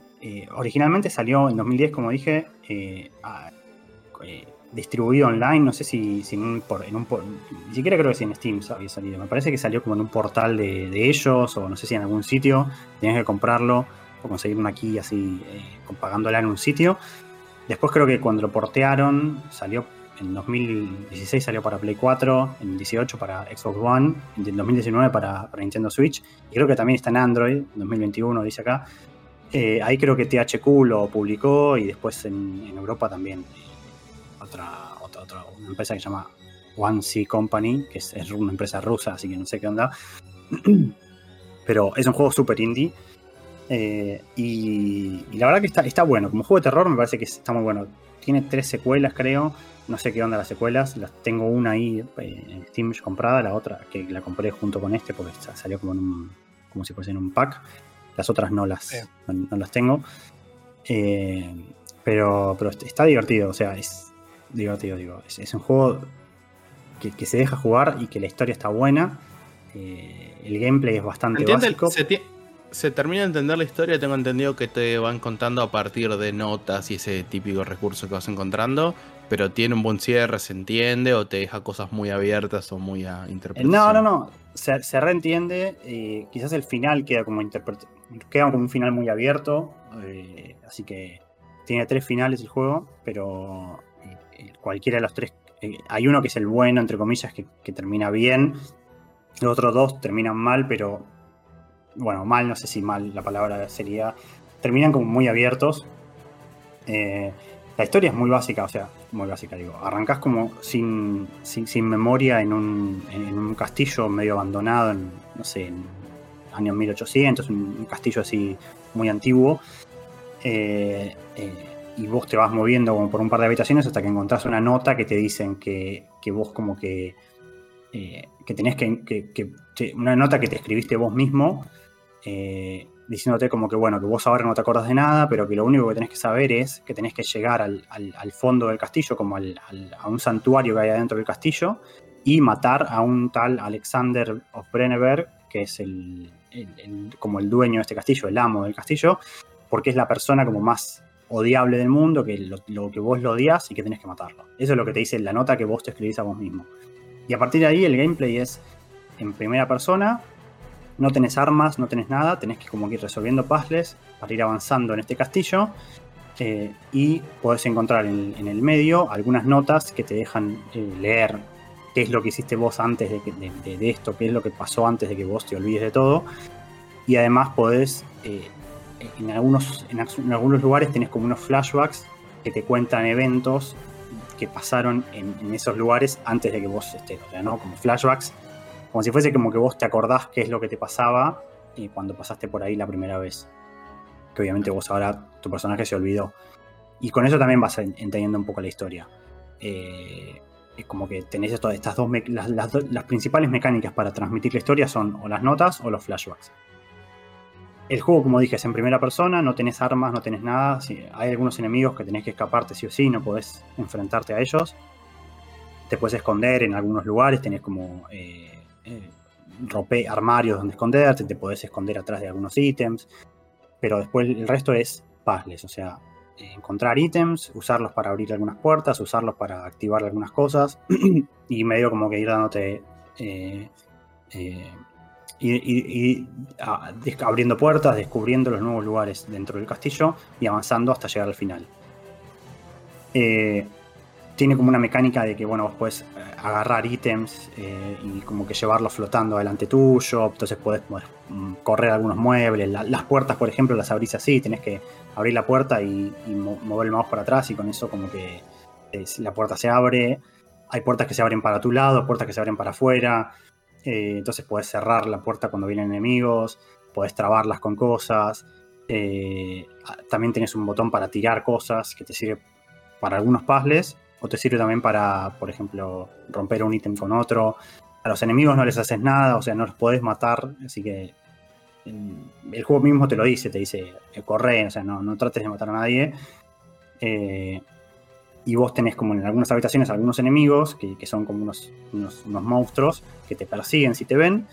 Eh, entonces tu, tu objetivo obviamente es esconderte y que no te vean. ¿Qué es lo, la vuelta que tiene este juego? Tenés como dos medidores de vida, digamos. Uno que es la vida principalmente dicha, que te, que te va bajando si te hacen daño, y otro que es la cordura, lo que, se- lo que sería insanity creo que es en inglés, que es la cordura. Que es este medidor, que creo que es algo bastante único de, este juego, va bajando a medida que vos ves cosas perturbantes. Eh, o si te, si te quedas en la oscuridad, o sea, si vos tu personaje permanece en la oscuridad.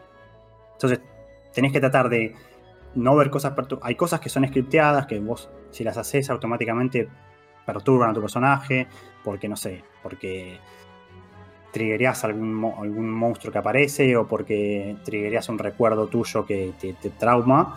Entonces eso te va bajando la, la, la, la, cordura, la sanity, y vos la podés recuperar quedándote en la luz, o sea, permaneciendo en la luz, que ahí la recuperas un poco, pero no podés llenarla hasta arriba de todo, por lo que tengo entendido.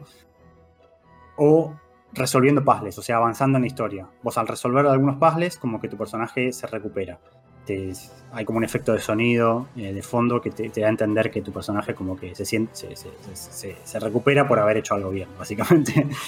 Eh, y, entonces como que tenés que balancear un poco esto porque ¿qué pasa con el tema de la oscuridad? Si vos te quedas en la oscuridad los enemigos no te ven, pero a la vez te baja la, la insanía. Entonces tenés que tener cuidado con cómo balancear esto. Si vos mirás a los enemigos, por ejemplo, si los mirás fijo, por más que ellos no te vean, si vos los ves a los monstruos, tu personaje también como que le baja la cordura. Entonces tenés que no mirarlos, pero a la vez si no los mirás no sabés si el personaje está de cerca o no.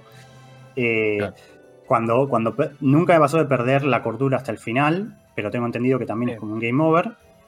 Eh, pero ah, eh, a medida que vos la vas perdiendo, eh, como que tu visión se siente, se, te empieza como a borronear la visión, se te empiezan, empiezas como a escuchar ruidos que no, como alucinar algunos sonidos, y si bien el gameplay en el fondo se mantiene, o sea, no es que se empeora, tu personaje como que, bueno, se mueves el mouse y la, cámara tarda en moverse, eh, corres y tarda en empezar a correr, como que se nota que le empieza a afectar eh, la pérdida de cordura a, a tu personaje. Entonces como que te afecta eso y está bueno cómo balancean el tema de la oscuridad con la luz, porque eh, una otra mecánica del juego eh, que un poco survival, digamos, es el tema de no tenés armas, pero tenés, eh, tenés como fósforos, creo que llaman tinderboxes, que no sé qué, cuál es la traducción, creo que cerillas, una cosa así, que usás para prender velas o para prender lámparas en el ambiente y con eso, que, qué sé yo, crear un lugar iluminado donde antes había oscuridad, donde vos podés quedarte sin perder eh, cordura. El problema es que si vos te quedas ahí, obviamente los enemigos te ven, entonces tenés que tener mucho cuidado en, cuanto a qué, lugares, eh, dónde prender las luces y dónde no, y a la vez tener cuidado porque la, cantidad de, estos ítems es limitada, entonces si, si, empezás a prender todas las velas con las que te cruzas, a ver, si vos pasas por un pasillo por el que pasás una vez sola y vos prendés todas las velas de ese pasillo, no te va a cambiar mucho, porque quizás podías correr y, zafar de, perder cordura y ahorrarte las velas, en vez de ir caminando y prender todas las velas, si después nunca más pasas por el pasillo, porque perdiste, perdiste todos los fósforos y no te cambia nada. Entonces tenés que tener mucho cuidado en cuanto a qué velas prendés y qué no. Y por otro lado tenés una lámpara de aceite, que también si vos la sacás, podés como iluminar lugares sin velas, pero la cantidad de aceite es limitada. Entonces tenés que tener cuidado que no se te vacíe. Si se te vacía de aceite, la perdés. Entonces es como que tiene, eh, en eso está la mecánica de survival, digamos, de, ítems limitados en el ambiente. Y, nada, tenés que tener mucho, mucho cuidado y balancear mucho esto de la oscuridad y la luz. O sea, es, la verdad que está bueno. Eh, creo que la mecánica, la verdad que la, la hicieron muy bien. No me pareció tan difícil el juego, o sea, nunca llegué a sentir que, que realmente me faltaba todo. Y quizás si lo hubiese jugado más, como, como dijo Sakul, eh, con auriculares y, todo apagado y qué sé yo. A la hora de la, mañana, claro. La, sufría un poco más y terminaba usando, usando más, más la lámpara o usando más, velas o qué sé yo. Pero como no hice eso, realmente, o sea, lo jugué con las luces apagadas, con auriculares. Eso sí, jueguenlo con auriculares porque si no, como que no, me parece que se pierde mucho pero nunca llegué a como sentirme que tenía tanto, tanto miedo como para no quedarme sin velas. Para, paralizarte, digamos, igual. Claro. Eh, o sea, es un juego que realmente te ambienta como una, tiene una ambientación muy, muy opresiva, pero no me pareció tan, tan, tan, eh, tan insoportable. Eh, tiene algunas cosas así medio asquerosas no tanto de que ver, pero sino de que como que te, te da a entender que, no sé, entras como un lugar donde torturaban gente, entonces como que te da a entender que, que ahí pasaban cosas Medio gore. feas. Medio gore, Sí. pero nunca te muestran gore tan, tan, tan, Tan crudo. tenés- Y además, claro. como, como los gráficos son bastante viejos, es como que el gore, no sé, es como el gore Sí. de, un, de un Silent Hill o de- un, o de un, Ah. de un Resident Evil de los viejos. O sea, qué sé yo. O sea, el gore, pero son como polígonos medio, medio, medio. Son como las películas de terror viejas que te reís. Claro. Sí, a ver, el logro del juego es que ya sin tener eh, un tema gráfico mismo de sonido muy prominente, ya te ambienta y ya mismo con esto que contabas del sanity y la cordura, o sea, refleja bastante bien lo que a uno mismo le pasa quizás en la vida real cuando está perseguido con miedo de que el mínimo ruidito ya te afecta o estás mirando más con cuidado, todas esas cosas. Eh, creo que ese es el logro del juego más grande y como decís vos, al día de hoy parece que se mantiene. Sí, sí, se recontra mantiene y, y sí, estoy de acuerdo que ese es el logro. O sea, el logro viene por ahí, ¿no? Por la ambientación y por, por, por la, la atmósfera que genera, que te lleva a que vos como jugador te, te sientas un poco lo que siente el personaje. Si bien hay cosas que, a ver, no sé, vos como que quizás no, no, no te parecen tan graves, como que hay cosas que son scripteadas, entonces no las podés saltear, pero, pero igualmente creo que transmite muy bien esta sensación y en ese sentido creo que, que se defiende muy bien, e incluso hoy en día. Eh, que ya pasaron tantos, tantos años, que sali- salieron tantas cosas después de este juego, pero no sé, está el Outlast, el Outlast, el Outlast que también tiene esta, una idea un poco principal también así parecida de, Sí. de ser un juego en primera persona, en el que no tenés armas, creo que el Outlast no sé si tenés armas, pero en el que vos tenés que escaparte siempre porque no podés combatir. Eh, salieron muchos juegos creo, creo que de este estilo, pero parece que la amnesia eh, se mantiene como entre, No, los, Sí, entre los, los más impactantes.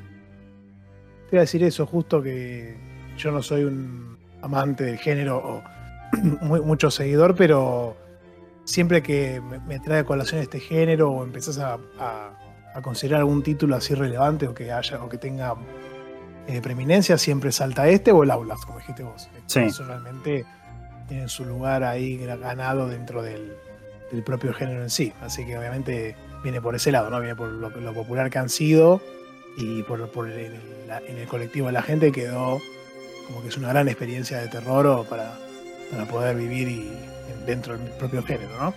Y otra cosa que quería decir que me, causó mucha atención y dije, a ver, de. Porque toda esa mecánica del Sanity y demás, yo la tenía presente por otro juego que voy a mencionar ahora, que es anterior, obviamente. eh, eh, podría ser que este título se haya, haya absorbido elementos de ahí. Pero en GameCube había salido uno que se llama Eternal Darkness, que mucha gente lo tiene muy en estima hoy en día, inclusive porque salió solamente ese juego y después la empresa que lo hizo entró en bancarrota y no sacaron ninguno más.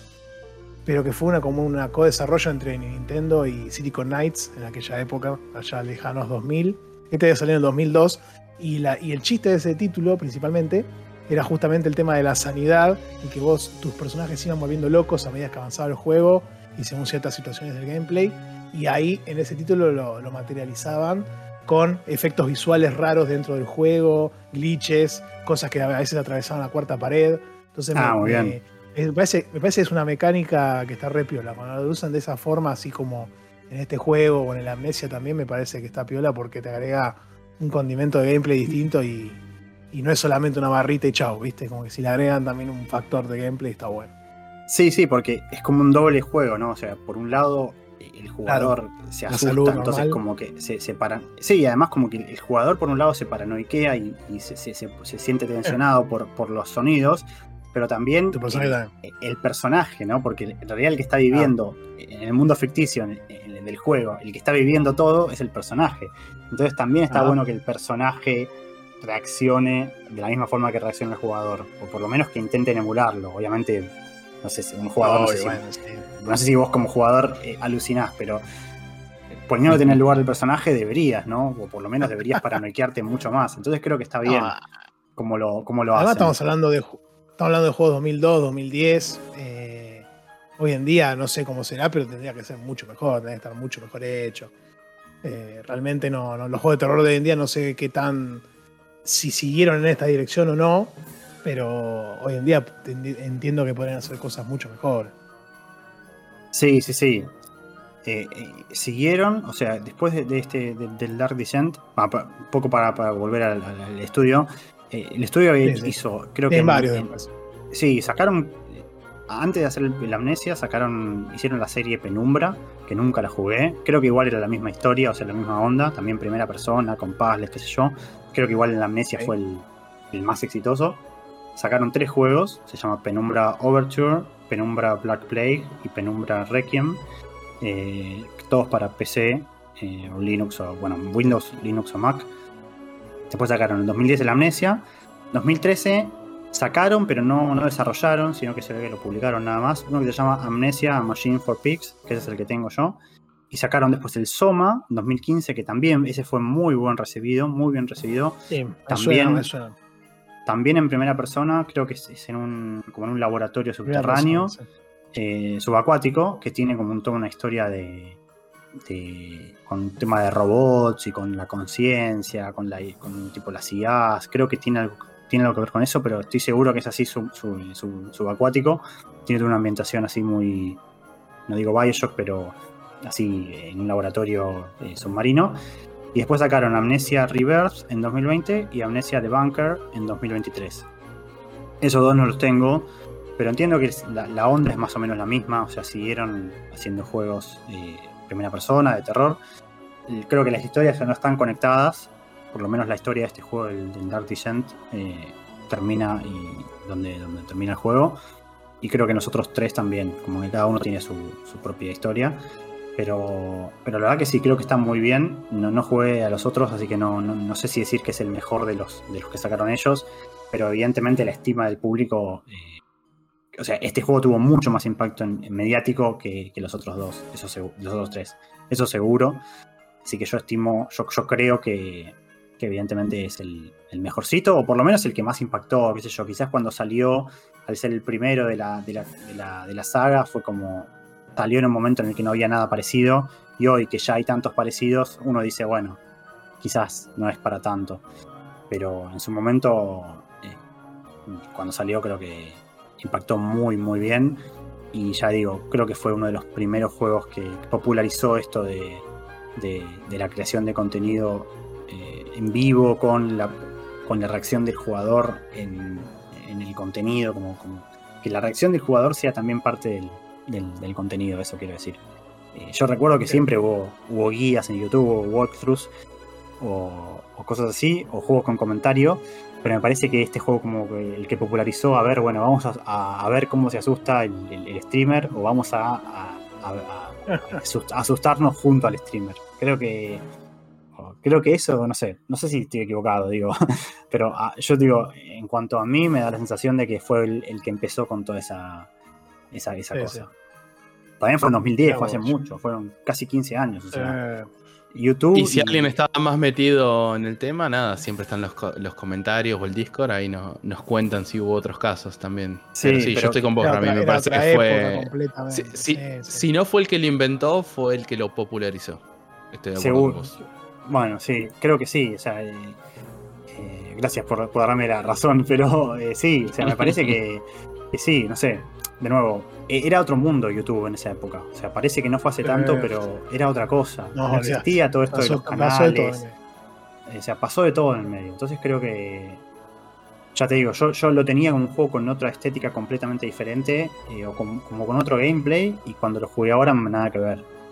Eh, entonces creo que un poco eso, la, opinión general que tenía la gente cuando salió eh, era otra. obviamente es un juego muy viejo, pero está súper vigente, los controles están muy bien, o sea, son súper... A ver, en WASD, Shift y un par de cosas más, digo, pero me refiero a que responden bien, no tiene bugs, o sea, no, no, encontré con ningún bug, ningún reinicio raro, ningún, ningún cuelgue. La verdad que está muy bien. Eh, entonces, a pesar de tener todo esto de las físicas, de los ítems, que los puedes revolear y qué sé yo, eh, nada, me parece que, está súper. Técnicamente está muy, muy bien para lo que es, ¿no? muy, muy sencillo. además de, además de ser de, tanto, hace tantos años, casi 15 años, eh, como sacaron muchas versiones luego en distintas consolas y plataformas, calculo que lo habrán ido puliendo con el tiempo también, aprovechando todas las resalidas. Entonces hoy en Sí. día tenés un producto mucho más cerrado porque han tenido mucho tiempo para poder. este, Sí, sí, eso también. el culo. en, eso tenés razón. Eh, es así. Sí, sí. Hacen las cosas bien, ¿no? Como Konami, por ejemplo. Sí, lo siguen sacando y lo pulen y que portean y chao. Pero sí, sí, está bueno, me gusta, me gusta que, que use esas oportunidades para poder ir mejorando el, el desempeño del juego, digamos. Así que. Así bueno, que bueno, sí, con ese taché eh, juego de terror y horror y eh, juego indie o doble A. Porque por el estudio ya quedamos. Estamos de acuerdo en que es un estudio indie. Eh, por más que, Sí, sí, que pues, hayan eh, crecido sí, tanto. sí, sí. Sí, sí, sí, Ah, de acuerdo. el- el- Y creo que con eso te pones a, a la cabeza del staff. Por, eso, por eso, por eso, por eso, por eso arranqué tan emocionado. ¿Eh? dije, este es mi gente momento. de la encuesta. Sí, ahora yo, ya- yo- yo ya- eh, no lo comenté creo que acá, después lo voy a comentar sino en nuestro server, pero en el server de Nico ya comenté qué es lo que estoy jugando ahora, que ese también me sirve para tachar otro casillero, después Sakul si querés entrar, que vos- es un juego que vos trajiste. eh, Ok. Así que, nada, es el Assassin's Creed Unity, ya te lo spoileo. Eh, Ah, está bien. Así Sí, que claro, con ese también, claro. ya, ya- ya estoy pensando ahí para, para la próxima, porque ya tengo ahí el juego comentado en el programa 2021, Piki. Así Viste, que viste. vengo, vengo bien. Sí, sí, me parece muy bien. Este, vamos a ver, vamos a ver qué depara el futuro, porque tal vez haya gente que tenga casilleros sin mencionar. Viste cómo son estas cosas. Sí, sí, sí. Así que, Sí, yo, yo, yo, yo apenas, apenas cometo algo lo, lo, lo pongo ahí en el, en- en el bingo. Hay, hay algunos que parece que se hacen los misteriosos, bueno, ahora, ahora se, se- se- se nos fue por problemas técnicos, pero te suben un juego misterioso. Eh, bueno, Sa- No, Santi, igual me gustó. Me, me- me gustó la de porque Estuvo buena la A mí estrategia. me gustaba tratar, yo me gustaba tratar de adivinar qué nombres eran y no, y olvídate. Pero muy divertido, muy divertido. Este, Santi, vos dijiste podría- que, que vos ya, ya tenés juegos acumulados, pero no los pones en el bingo. Bueno, yo con, esa, Tengo con esas, esas, esas técnicas no las hago. Yo soy honesto. Completo algo, lo mando. Tengo evidencia, tengo evidencia fotográfica, empírica, así que fechas, todo, pero bueno. Está bien, está bien, está bien. Para, para, Este, igual, pa- paremos con el humo, Santi, si te parece. Sí, creo que podríamos pasar a un segundo bloque y que, que pongas las Sí, señor. evidencias en la mesa, carajo. y puede ser, puede ser, vamos a ver, vamos a ver qué pasa. pero sí, vamos a un corte y una quebrada, como dirían, y, y ya volvemos.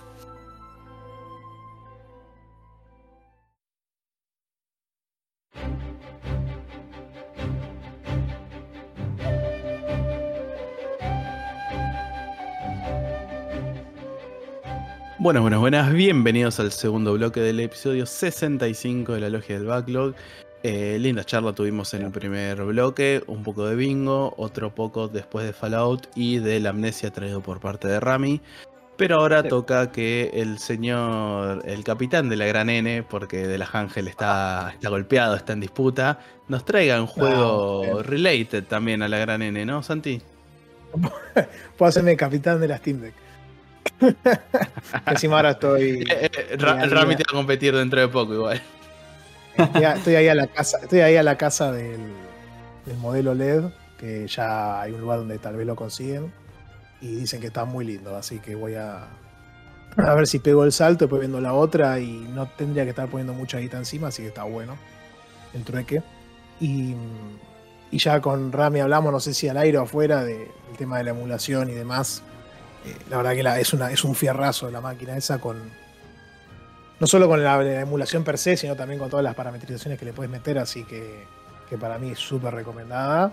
Entiendo también que la ROG Ally y todas esas deben ser lo mismo, eh, pero la Steam Deck lo que logra es, con su sistema operativo y eso, darle un look and feel más de consola, si querés, tradicional portátil, ¿no? Como, si fuera, como, como lo que es una Switch, una 3DS, etcétera. Entonces está bueno eso. La Rogala y las demás es como que es como una compu ahí metida, portátil. Y está bien, te permite jugar, pero, viste, qué sé yo, yo no quiero ver Windows, ¿entendés? Sí, sacame Windows de ahí. Que el mayor problema es la integración de Windows con, con la parte portátil. Que el Steam Deck Sí. la tiene pulida en cuanto a que es, un- es una máquina para jugar nada más. Y la, la Ally es como. Tenés que usar Steam en Big Picture, pero para algunas cosas como que Claro. te saca el escritorio. Por lo que tengo entendido, el, el mayor problema es ese, lo que la gente se queja. Es un poco, Ah. es un poco eso. Lo que la gente Steam Deck critica, arranca ¿no? con el. La Deck arranca con el modo Big Picture, pero ayornado a la consola y si querés ir a desktop tenés que usar una opción adicional para salir al escritorio. La otra entiendo que arranca en el escritorio, entonces bueno. Eh, pero bueno, nada, ya Windows sacará su versión este, PC portátiles y, calculo que entrará a competir ahí porque hay, hay público, así que no me llamaría la atención que, lo hagan en breve.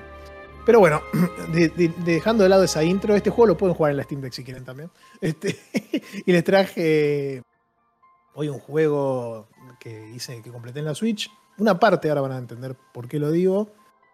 Eh, y es un, es un es un gran este, olvidado, este, ya ninguneado casi en el servidor nuestro, que a mí me ha dado mucha, mucha ira. Por eso también puede ser que, lo jugué y dije, no, le voy a hacer justicia porque la gente no sabe apreciar lo que son los buenos juegos, este, así que, no me queda otra que traerlo acá. Estoy hablando ni nada más ni nada menos, y ahora van a entender por qué digo, del Advance Wars, las guerras avanzadas. Este, que en este caso jugué el, el remaster que salió en Switch el año pasado. Que a través algunos esté fijándose la fecha y va a ver que no salió hace un año. Pero yo igual me tomé el juego con el casillero porque es un remaster de un juego que viene de, de Game Boy Advance. Entonces, y yo tenía en el backlog el original de siempre. Eh, o al menos creía, ahora vamos a hablar un poco de eso, pues muy divertido la, la situación. Este, porque, ¿qué pasa? El, yo la, Game Boy Advance principal, nunca la tuve. Obviamente en esa época me agarró justo la, el 2001, la crisis acá, ya todos conocemos. Los juegos se fueron al carajo, las consolas desde ya también. Y justo 2001, 2002, por ahí, eh, condice también con mi finalización del ciclo lectivo, el secundario. Entonces, era una época difícil en la que ya uno no le tiraba ningún mango para comprarse juegos y tampoco uno trabajaba con lo cual el gaming se reducía a lo que tenías de antes, básicamente, ¿no? no, había cosas nuevas. Pero Game Boy Advance lo que tenía de interesante era que tuvo una emulación temprana en las compus.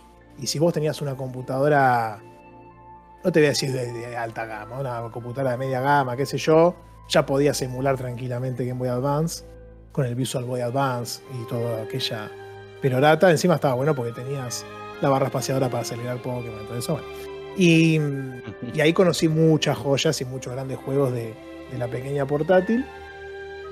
Eh, dentro de los cuales estaba el Advance Wars, justamente, Fire Emblem, Golden Sun, etc. Y, bueno, el Advance Wars me, llamó la atención en un primer momento. Yo tengo flashes de esa época, tampoco me acuerdo completamente, pero me acuerdo un mapa puntual del juego, que es como una base grande enemiga arriba, hay como tres calles hacia abajo, y abajo están están tus unidades, que son, que yo no me acordaba, pero después cuando llegué a la parte que, llegué me acordé. Y ese mapa yo tengo memoria, no, tengo memoria de haberlo pasado, sí tengo memoria de haber sufrido mucho jugando ese mapa. Y, cuando jugué ahora la historia del, primero, me di cuenta que es la final ese juego. O sea que eh, en su momento había llegado a la final, pero estoy casi seguro que no lo había pasado. También por eso me, me cuento el juego, porque no recordaba realmente cuál era el cierre de la historia. Entonces, este, un gran sentido rodeado, podríamos decir. Sí, sí, no, no creo que no tome ese casillo. Pero cuando llegué al final dije, ah, este mapa, hijo de. Y ahí me acordé y me costó un huevo pasarlo también. Pero. Pero bueno, muy, divertida la, historia. Me, pasó en su momento cuando conté Final Fantasy VII también que, que, me pasó lo mismo de que yo tenía memoria como que lo había pasado. En realidad no, la memoria que recuerdo que tenía haberlo pasado era de una parte de como la mitad del juego, que te diga un poco más. Y después ahí faltaba un montón más. Este, así que a veces las memorias, los recuerdos se mezclan, ¿viste? Y uno piensa que pasó algo, pero sobre todo cuando es algo que jugaste alguna vez o, pocas veces desde ya. Y bueno, y ahora les traigo el Advance Wars, pero el, remake para mí, no, no es un remaster este, que es Advance Wars 1 más 2 Reboot Camp, que salió el año pasado, en abril, el 21 de abril, y que lo hizo la empresa WayForward, conocidos obviamente por su, por su expertise con la querida Shantae y con un montón de otros títulos que han hecho remasters o remakes, por ejemplo el de DuckTales. Eh, han trabajado en los Mighty Switch Force también, que son unos lindos plataformeros. Eh, los River City Girls, ¿no? los beatemaps estos que también son muy, muy divertidos para jugar con, amigos y demás. Eh, el, mira, Lunark, Ojo, ese también ha tenido bastante éxito el año pasado. Y, y para este año. Eh, ah, el, están haciendo el contra Operation Galuga, bueno, ese no sé si está tan bueno. Pero los otros juegos que tienen en, su catálogo son, por lo general, plataformeros o cosas así con gráficos muy bonitos. Eh, y la verdad que llamó la atención que, Nintendo recurra a, esta empresa para poder desarrollar este juego. Pero yo les voy a decir por qué lo hizo. Eh, también re- recordemos un poco la- la- el, el- pedigrí que tuvo este juego, la historia. Si se acuerdan, este juego iba a salir en el 2022, en abril también, si mal no recuerdo.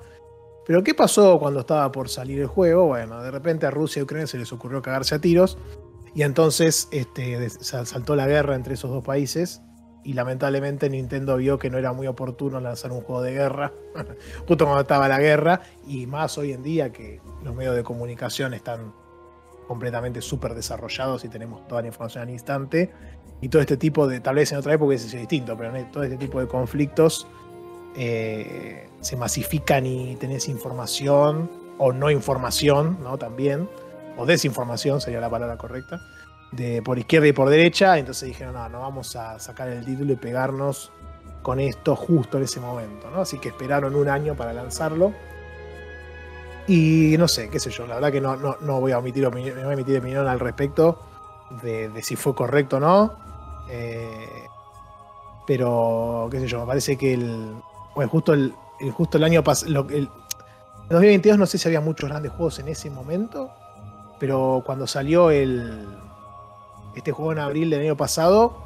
Fue justo antes de, de grandes salidas, ¿no? Porque en mayo salió el Zelda. Y después salió Baldur's Gate un poco después. Eh, así que digamos que tuvo ahí una ventanita de, de éxito, digamos, si se quiere, o de que la gente lo revisite al título. Eh, pues la verdad que es muy divertido. Así que. Pero, pero bueno, la, ta- tal vez fue oportuno que haya salido justo ahí en ese momento. Y. Y nada, eso. Eh, en realidad acá estaba chequeando un poco más los datos. En realidad no es que iba a salir en abril, sino que en abril, en marzo del 22 iba a, en abril del 22 iba a salir porque originalmente iba a salir en diciembre de 2021. Eh, después se retrasó al 2022 y ahí fue cuando se ató la guerra, en marzo de ese año. Entonces, si no que si hubiese salido originalmente cuando la fecha que tenía, tal vez no hubiese tenido tanto problema. este, pero bueno, ahí justo le, le jugó en contra eh, la, la- situación este, geopolítica internacional. Y mm, este juego es un remaster de, de un remake de los dos primeros juegos que salieron en Occidente, ahora vamos a hablar un poco de eso, que es el Advance Wars 1 y el Advance Wars 2 que se llama Black Hole Rising. Yo esta vez pasé solamente el 1, de los dos que están en la colección. Es muy divertido porque vos cuando entras en el título tenés la parte de campaña donde están las historias de los dos juegos. El segundo aparece como bloqueado si se quiere. Y vos cuando accedes te dice, ¿estás seguro que querés verlo? Porque esto te conviene jugarlo después del primero. Tiene cosas que te pueden spoilear, que no sé qué, qué sé yo. Y como que el juego te traba y te dice, no, no lo, no lo querés jugar ahora. Vos le puedes poner que sí, te aparece igual para que lo juegues. No es que está bloqueado sí o sí tras la compleción del primero, lo cual me parece que está piola también. Este, pero está lindo, me gustó la alerta, decirte, no, juega lo otro antes. y, bueno, entonces le hice caso y jugué al primero. Em, ¿Por qué dije también que Way Forward es, es curioso que haya sido elegido como desarrollador? Igual me gusta que haya sido porque eh, el, el desarroll- el desarrollador que lo ha puesto en escena este juego ha sido Intelligent Systems, ¿no? Que mucha gente hoy en día lo reconoce por este, grandes, grandes este, estrellas y títulos y juegos que tiene la- el catálogo de Switch y de Nintendo en general, como Fire Emblem y como Paper Mario, ¿no? Es el estudio que se encarga de llevar adelante ambas franquicias. Que son, son franquicias que sacan juegos bastante seguido. Paper Mario un poco más lento, pero Fire Emblem está sacando juegos casi todos los años, ¿no? Si, te descuidas de, por lo menos los últimos 10 años. Cuando después del Awakening que tuvo su, su resurgir, si se quiere, o, su, push eh, importante en Occidente. Con lo cual Advance Wars había sido completamente relegado a un segundo o tercer plano dentro de la, empresa, de la desarrolladora, de la subsidiaria casi de, Nintendo, que es Intelligent System. Pero me encantaría ver a Nintendo llevando, por ejemplo, Star Fox, por ejemplo, Kid Icarus, todas esas franquicias de un tier más bajo que la lleve a otros desarrolladores externos que le puedan meter nuevas ideas o diseños o qué sé yo. Obviamente están todos su, recontra supervisados por Nintendo, así que si se salen un poco de, alguna letra, lo vuelven para. lo vuelven de un ondazo. Pero me parece que alternativa de estas franquicias que Nintendo no puede dedicar recursos o tiempo o, no saben qué hacer, tal vez también en algunos casos. Y, y bueno, entonces Intelligent System sí había sido el original encargado de traerla a, la palestra. ¿Y por qué le decía que el juego, el primer juego de Game Boy Advance, que es el que está en este, este remake, fue el primero en Occidente? Porque la franquicia Wars, si se quiere, eh, que es el nombre que tuvo siempre, ya existía en Japón desde la época del, de la NES, básicamente, del Famicom. Y, acá, acá llegaron recién títulos con el Game Boy Advance, por suerte. Entonces los anteriores quedaron relegados allá al, país del sol naciente. Y, tenemos, por ejemplo, en, en Nintendo, tenemos el Famicom Wars, en el, el Famicom original, en la NES, y después también tenemos en Game Boy Game Boy Wars, que o sea, siempre es la plataforma y la palabra Wars, ¿no? Por eso se llama Advance Wars, porque era Game Boy Advance. Eh, y después, en, el, en, interín, también tenemos Game Boy Wars Turbo, que era como una versión, un remaster, básicamente, que sacaron para Game Boy, con más mapas, con soporte a la Super Game Boy, interesante. Eso los hizo Hudson Soft. un gran saludo a Hudson Soft, una empresa que después la adquirió Konami, mira, que había hecho en su momento los Mario Party también y, otras cosas, la verdad que. Los Bomberman también, creo. Los Bomberman, claro, sí. exactamente. Ahora los hace Konami justamente, pero sí. En su primer momento los hacía Hudson Soft también. Que el iconito era la abejita, muy lindo, pero y, después fue siempre Intelligent System. Hudson Soft se cargaba más o menos de hacer los de Game Boy y estos remaster que sacaba en su momento. Después salió el de Super Famicom también, Super Famicom Wars. Eh, y y bueno, la verdad que, ese fue el desempeño hasta que llega el 2001, en donde sale el Advance Wars para Game Boy Advance. Que curiosamente, bueno, el primer juego que tiene campaña, pues antes de eso eran todos eh, partidas así como, viste, de, facciones de guerra, vamos a explicar un poco el gameplay, pero no tenían campaña. El primero que salió con campaña fue el, el tercer juego para Game Boy, que salió en 2001, y ese mismo año sale el de Game Boy Advance, también con campaña obviamente, y lo interesante es que el Advance Wars no sale en Japón, a diferencia de todos los anteriores, sino que sale en Norteamérica y en, Europa. Y después, años más tarde, lo sacan en Japón como una colección, ¿no? Que se llama, curiosamente, Game Boy. Fíjate, se llama Game Boy Wars Advance. 1 más 2. Eh, ya viene en la nomenclatura el nombre, ¿no? Ya ahí tienen 1 más 2. O sea, por eso ahora también está 1 más 2. Viene de esa época también el nombre, inspirado, ¿no? Este, y en Japón sacan directamente los, dos, el Black Hole Rising y el, 1, como una colección en Game Boy Advance, en el 2004. Después tenemos el 2 que dijimos salió un año antes en Norteamérica y Europa, después salió en la colección en Japón. Y ya después saltamos a DS, que tenemos el Dual Strikes. Obviamente recuerden que en DS casi todos los juegos tenían un juego de palabras con la D y la S, por eso es Dual Strike. Este, y después ya se fueron a, las consolas de sobremesa, pero la empresa que lo desarrolló es otra, llama Cuyo Entertainment. Hicieron el Battalion Wars para GameCube y el 2 para Wii. Eh, que originalmente tenían también el nombre de Advance Wars, pero se lo renombraron porque era medio como un spin-off, ya no era tanto de estrategia o de táctica, sino de, acción los juegos, medio que se fueron al carajo. Básicamente a la gente ya mucho no les importó y medio como que cayó un poco en, en, el olvido la franquicia también, ¿no? En DS después sacaron otro más, que fue el Days of Ruin, eh, que se, no salió en Japón directamente, salió después en 3DS con la consola virtual, pero originalmente no.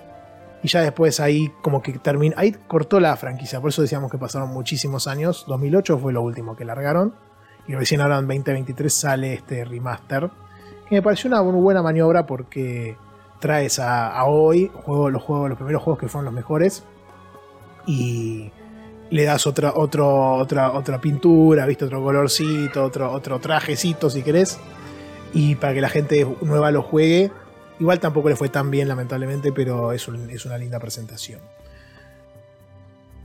Bueno, y ahora, después de haber repasado un poco la, la historia de, de la saga Wars, así un poco sucintamente, no rápidamente, recorriendo un poco los títulos de, que habían en el país del sol naciente, pues los que salieron acá en, en Occidente.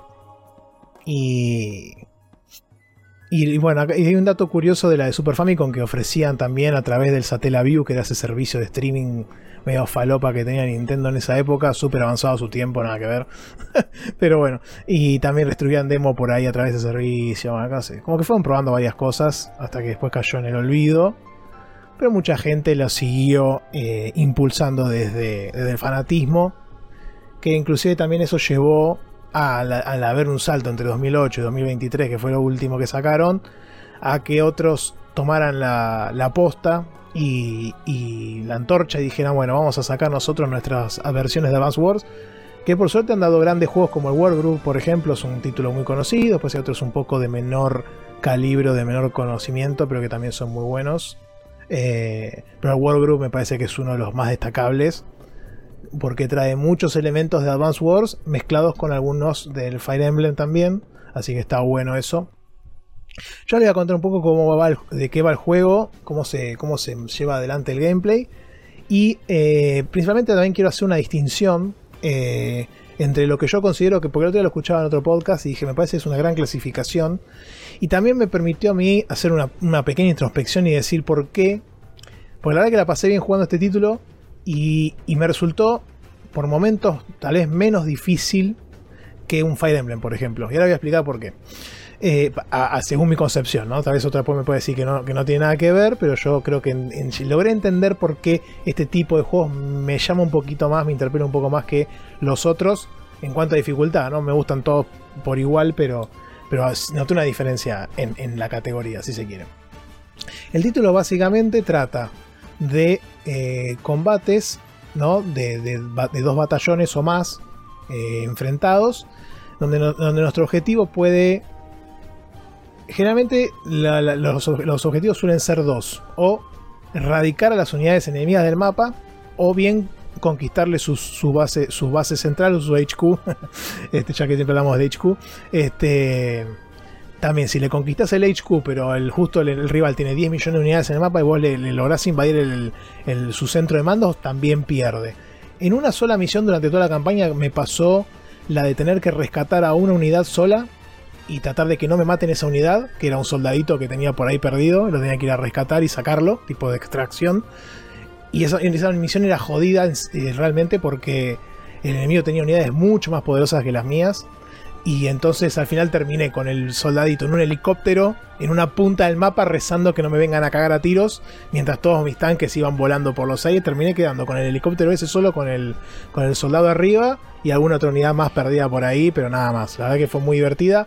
Me hubiese gustado que hubiese más, más misiones de ese estilo, pero la verdad es que la mayoría son reventar a los enemigos o conquistarle su base, con algunos matices en cuanto a cómo proceder, ¿no?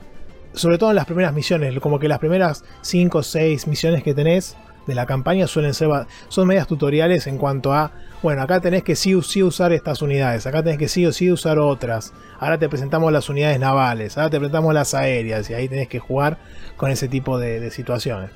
Este en el, el, gameplay en sí vos tenés al principio por lo menos tenés eh, como unos edificios que esos te van dando todas las, estructuras que hay en el mapa, vos las podés conquistar para tu, para tu batallón y en cada turno, pues es un juego por turnos, este, en cada turno te dan fondos esas unidades, esas, esos eh, edificios, esas estructuras. Y esos fondos después los puedes usar para crear unidades en las fábricas, ya sea en los puertos o también en los aeropuertos. ¿no? Cada una de estas genera unidades terrestres, navales o aéreas.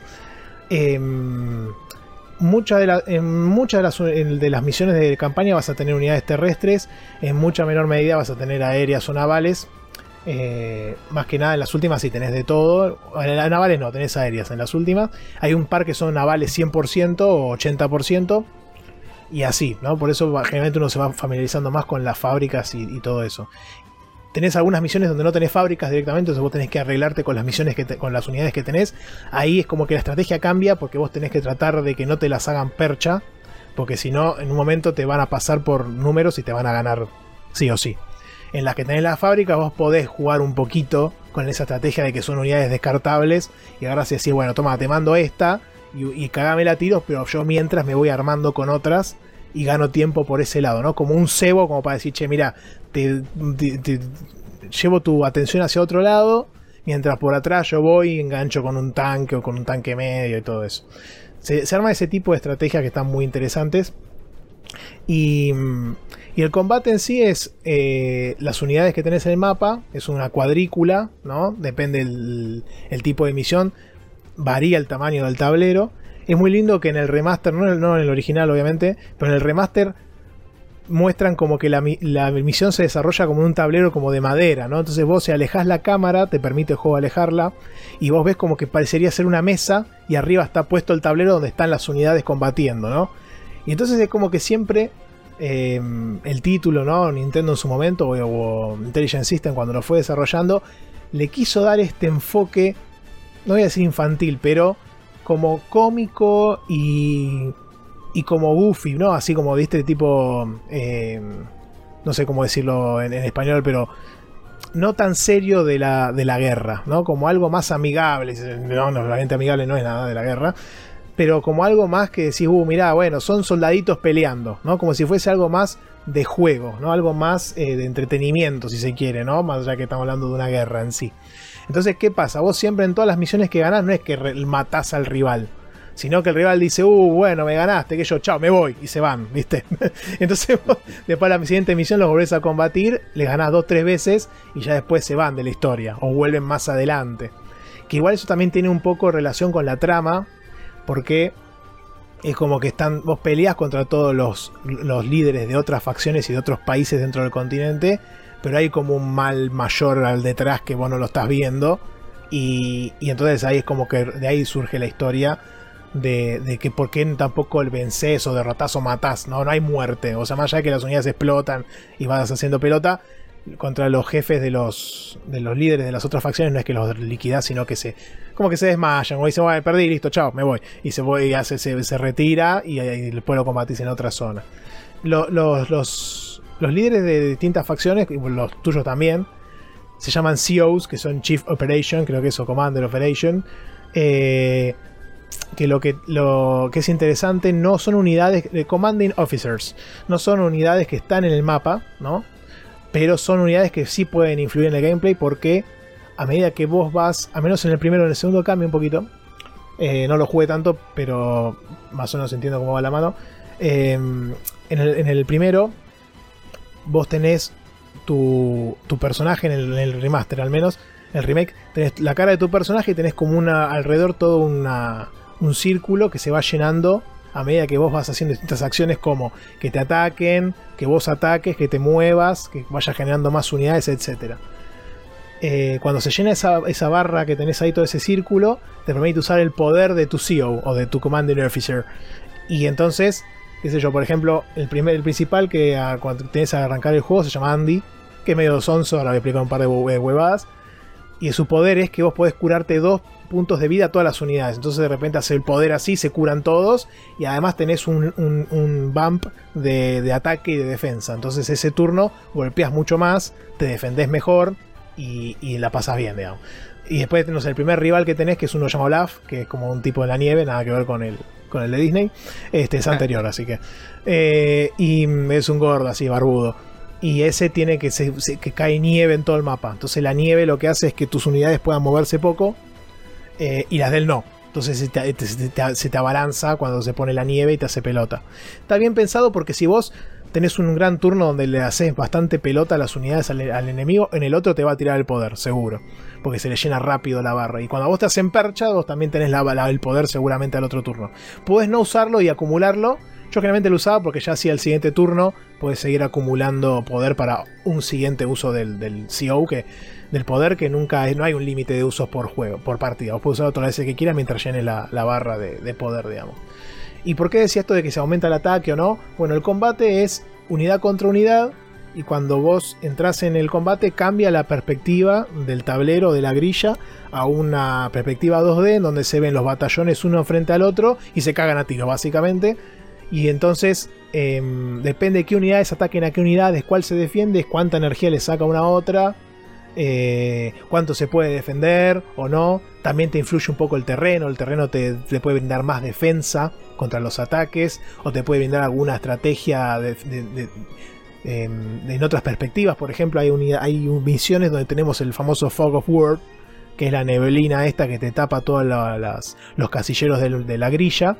Entonces vos si a una unidad terrestre, ¿no? De una infantería, por ejemplo, o uno que tienen bazucas, que son otras unidades también terrestres, em, las pones en, una montaña, le aumenta la visión del mapa. Entonces vos te conviene siempre poner unidades de estas en las montañas para que te amplíe mucho lo que puedas ver y puedas vos visualizar unidades enemigas antes que ellos te visualicen a vos, ¿no? Porque el enemigo también tiene Fog War. Em, por ejemplo, hay unidades. Eh, eso está bueno. Y además en la montaña vos tenés más 3 de defensa. la, defensa son 5 estrellas. Tenés 3 estrellas. Entonces, si vos estás en la, montaña y viene una, infantería a pegarte, te va a sacar re poco y vos vas a, quedar en igualdad de condiciones y después lo vas a poder hacer pelota, digamos, básicamente. Siempre la. Mm, el juego en sí, la estrategia base que hay que tener en cuenta siempre es: cuantas más unidades tengas, en líneas generales va a ser mejor porque te va a permitir ganar más, digamos, digamos, ¿no? Después hay que ver la calidad de unidades que tenés. Si tenés 800 infantería no vas a ganar nada. Pero en líneas generales se entiende que cuantas más unidades tenés, más cerca vas a estar de la victoria. Y porque le vas a pasar por arriba al enemigo, si se quiere. Este, o le vas a ocupar, en algunas misiones me ha pasado de que tiene la fábrica y vos justo le reventás al enemigo que estás, al que estás, a la unidad que estás sacando en la fábrica, y vos te parás arriba de la fábrica con otra unidad, ponele no tenés infantería, pero te parás con un tanque, entonces eh, el enemigo en el otro turno no puede generar unidades en esa fábrica, porque vos le estás pisando la, la, celda, si se quiere, o el casillero donde saca este, unidades. Así que está bueno, eso también es estrategia como para, tenerla presente. Y. Mm, y bueno, entonces, eh, más o menos el, el loop de gameplay se da así, qué sé yo, si vos Tenés tanques, tanques medianos que sacan más o más grandes, tienen más defensa. Tenés los tanques comunes, después tenés unas unidades que son de reconocimiento, que tienen un montón de visión, pero las hacen bastante mierda, son como unos camioncitos de mierda que cualquier unidad las hace pelota, salvo la infantería, ponele. Después tenés, em, tenés también de ataque lar, de, de, range attack, ¿no? De, de, ataque a distancia. Tenemos unos que tienen como un radio chiquito que disparan fuerte. Tenemos, tenemos las Em, ¿cómo se llama esto? las, las bazucas, digamos, como que disparan muchas unidades, los rockets, ahí están los cohetes, que disparan cohetes eso se percha a todas las unidades que están lejos, ya me encantaban. Eh, pero lo que tienen las unidades de distancia es que vos no puedes mover y atacar al mismo turno. Vos puedes moverte, posicionarte y después al siguiente turno atacar, si se quiere. Em, y así, después había muchas unidades de, en, Después en la, parte del agua hay cuatro unidades. Tenés los carriers que te pueden llevar de una playa a otra. Hasta dos unidades, si mal no recuerdo. Tenés los submarinos que atacan solo agua. Tenías unos cruceros que disparan al aire y, a la tierra, pero no al agua. Después tenías unos bombarderos también, que no sé qué carajo hacían. Eh, que creo que atacaban el agua también, eran muy poderosos. Y de, y de aviación también tenés los bombarderos justamente. Que esos hacen mierda unidades de tierra, pero no pelean contra unidades de aire. Tenías los, los, jets que peleaban entre ellos. Eh, los helicópteros que peleaban contra unidades de tierra y contra unidades de aire. Y también tenías los helicópteros de transporte que te permiten llevar unidades de infantería, creo nada más, mucha distancia. Este, entonces, toda con esa mezcla de unidades está bueno porque se empieza a armar un gameplay interesante, estrategia, ver, decir cómo me meto por acá, voy por allá, me sacrifico acá, no sacrifico acá. Me ha pasado veces que tenía varios puentes para cruzar hacia, el área enemiga y me iba por un lado y justo dejaba más flojo otro y me tenía que volver. O de repente cuando yo pensaba que estaba ganando en un lado, de repente me empezaban a hacer mierda y tenía que hacer retirar, retirar, volvía todas las unidades para atrás y después volví otra vez con unidades para atacar. Eh, muy divertido, la verdad que el gameplay y eso. La, lo que yo quería decir establecer de diferencia antes que hablaba un poco con Fire Emblem, por ejemplo, que me parece que la diferencia principal que a veces uno no, no se percata, porque tal vez cuando uno o cuando la gente ve Advance War, Fire Emblem, Wargroup, eh, etcétera, Final Fantasy Tactics, eh, Tactics Ogre, etcétera, todo el mundo dice, ah, él, lo mete medio como una mía bolsa, ¿no? Básicamente. Pero para mí es distinto. Yo creo que los Fire Emblem y ese tipo de juegos son más de estrategia. ¿Y eh, por qué digo que son de estrategia en sí? Porque tienen muchos elementos de RPG. Entonces las unidades van evolucionando con vos, con el, con el correr del juego. Y además, por lo general tienen permadez. Uno, actualmente ya hay varios modos de dificultad que te permiten no darle pelota a eso. Pero cuando vos perdés una unidad de esas, te duelen mucho porque no las puedes usar nunca más. Y son detrimentales, algunas son hasta detrimentales en la historia y demás, ¿no? Entonces ahí el gameplay es como que te, te, hace como, a veces sin querer, estar más a la defensiva, ¿no? Porque si yo, esta unidad vale mucho para perderla, no voy a hacer salir al ataque a campo traviesa para que me agarren en contramano y volver para atrás de pongo las unidades para, para curarme con un mago, ¿viste? O con alguna cosa así. Entonces es distinto, son más tirando un RPG si se quiere de estrategia. Por otro lado, el Advance Wars me parece que está en la parte que es de táctica el juego. ¿Por qué? Porque las unidades son descartables. Vos podés volver para atrás con una unidad para curarte, pero muchas veces te vas a encontrar en situaciones en donde vos decís, sacrifico este tanque, pero yo sé que este tanque me aguanta, o este tanque medio que tiene más defensa, me aguanta tres ataques de los enemigos que están alrededor. Entonces yo, yo tapono una, una entrada del enemigo, sé que no me lo van a reventar, o me lo van a dejar medio ahí, y en el siguiente turno saco el medio tanque y entro con otro fuerte y rompo todo. Y después ahí me esparzo con otras unidades. Entonces me gustó a mí mucho más este enfoque de unidades descartables, ¿viste? De que yo mando, mando, mando, genero más, mando, mando. Y vas teniendo otro tipo de estrategias sacrificadas. Por ejemplo, en un momento después le enganchás que la IA eh, le, gusta. La, IA tiene una obsesión con las unidades que transportan otras unidades. En tierra también hay uno llamado APC, que es como un camioncito que vos subís infantería y la trasladás muchos casilleros. Entonces, ¿qué hacía muchas veces? A veces creaba uno de esos y lo mandaba ahí para que el enemigo se distraiga y por atrás tiki tiki con los tanques, qué sé yo, y lo hacía mierda. Entonces estaba bueno eh, ese tipo de estrategias que tal vez en un juego de estrategia RPG como Fire Emblem no se suelen dar porque vos estás eh, más a la defensiva, no querés que te hagan pelota. Acá siempre en lo posible te conviene atacar, salvo que quedes muy expuesto con unidades alrededor. Pero si vos puedes atacar, vas a tener el upper hand, como le dicen, ¿no? La mano arriba, vas a tener la ventaja de, de poder este, sacarle más energía al enemigo. ¿Y qué pasa? En el siguiente turno, si él te quiere contratar, ya, contraatacar, ya tiene menos energía y no te va a hacer tanto daño y vos lo vas a terminar haciendo pelota. Entonces, siempre, por ejemplo, un tanque normal contra un tanque normal, si ataca al primer tanque, le lo deja en 5 de vida. Cada unidad tiene 10 puntos de vida, ¿no? Lo deja en 5 y a vos te deja en 8. Al siguiente turno ese tanque no te va a atacar, porque atacándote con 5 y vos 8, ponle que te deja en 7, 6, vos lo dejás en 3, 2. Y ya está, al siguiente turno lo hace mierda con ese mismo tanque o hasta a veces con una unidad que tiene bazooka, por ejemplo. Entonces eh, el enfoque es completamente distinto y con esto quiero decir que le recomiendo a la gente que lo pruebe este juego porque si vos venís de jugar un Fire Emblem y decís, che, uh, bueno, me gusta Fire Emblem, no me gusta tanto, me parece que este juego te puede dar otro enfoque distinto de cómo manejar las unidades y cómo llevar el gameplay adelante, que lo hace, lo hace ameno, lo hace mucho más ameno para mí, lo hace distinto a... O te, hace jugar con menos cagazo. A mí lo que me pasaba con Fire Emblem era que a veces jugaba con cagazo de mover las unidades y ver qué hacer y qué sé yo. Acá no hace falta tanto, acá puedes sacrificarla tranquilo, que tenés la fabriquita de eso y seguís adelante. Este, el juego no es tan largo, dura, me duró 15 horas, por ahí un poquito más, la campaña entera. Lo que tiene eh, que entiendo que en el original también lo, hacían, es que cuando termina la campaña se te habilitan otras misiones dentro del mismo recorrido, porque hay, hay algunos branches, si se quiere, algunas ramificaciones de la, del circuito, que no son tantas, pero por ejemplo, en una parte vos eh, podés jugar las misiones, vos arrancás con este Andy, que es el CEO, que tipo como que se anotó ahí en la, en la facción principal, que es Orange Star, que es la el continente donde vos estás, digamos, al principio la Orange Star Army. Y entonces te recibe una llama Nell, que es como la, como la chief o la CEO de, ese, de esa parte, donde, tipo que entrena a los, a los reclutas. Y el pibe re, como que, como que re, le hacen también personajes medio, medio, medio, bobo, viste, medio simplón. Por un momento dice, bueno, le voy a explicar la estrategia de esta, este mapa, uno de los primeros. Y dice, ¿sabes qué hay que hacer? Le dice al pibe. El pibe dice, ah, ¿estrategia? ¿Qué, qué es una estrategia? Viste, me pará, maestro, que no sabe lo que es una estrategia, boludo.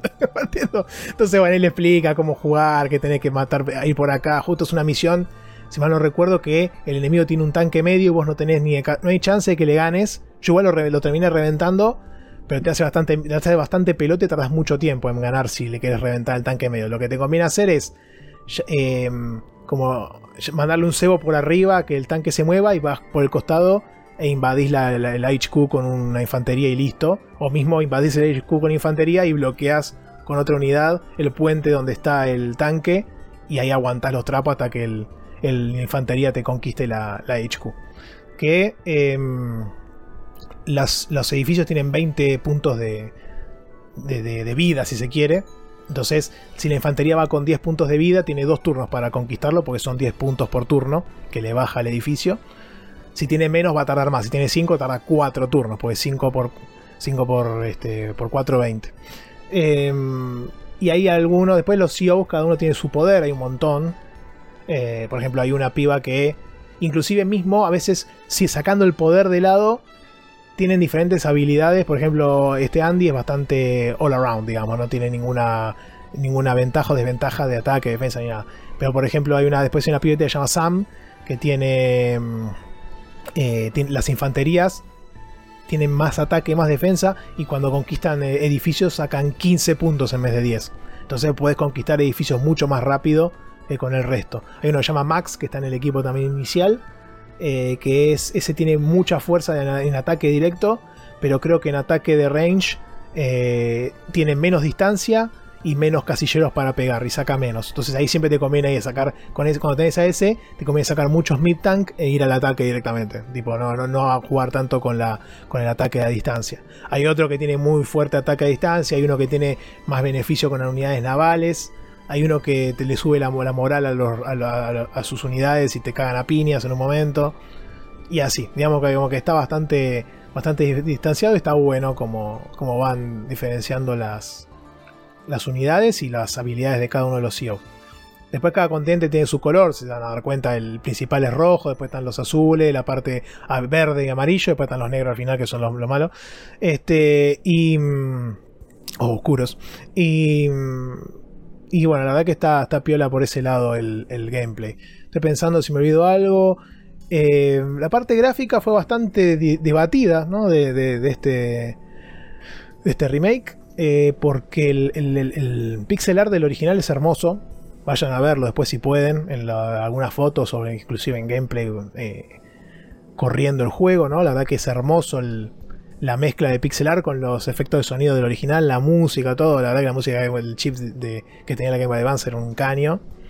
Y, mm, y acá el estilo al principio parecía, viste, como unos personajitos plasticosos, rarísimos, medio mobile, como que no, no convencía, pero te terminas encariñando con el tiempo.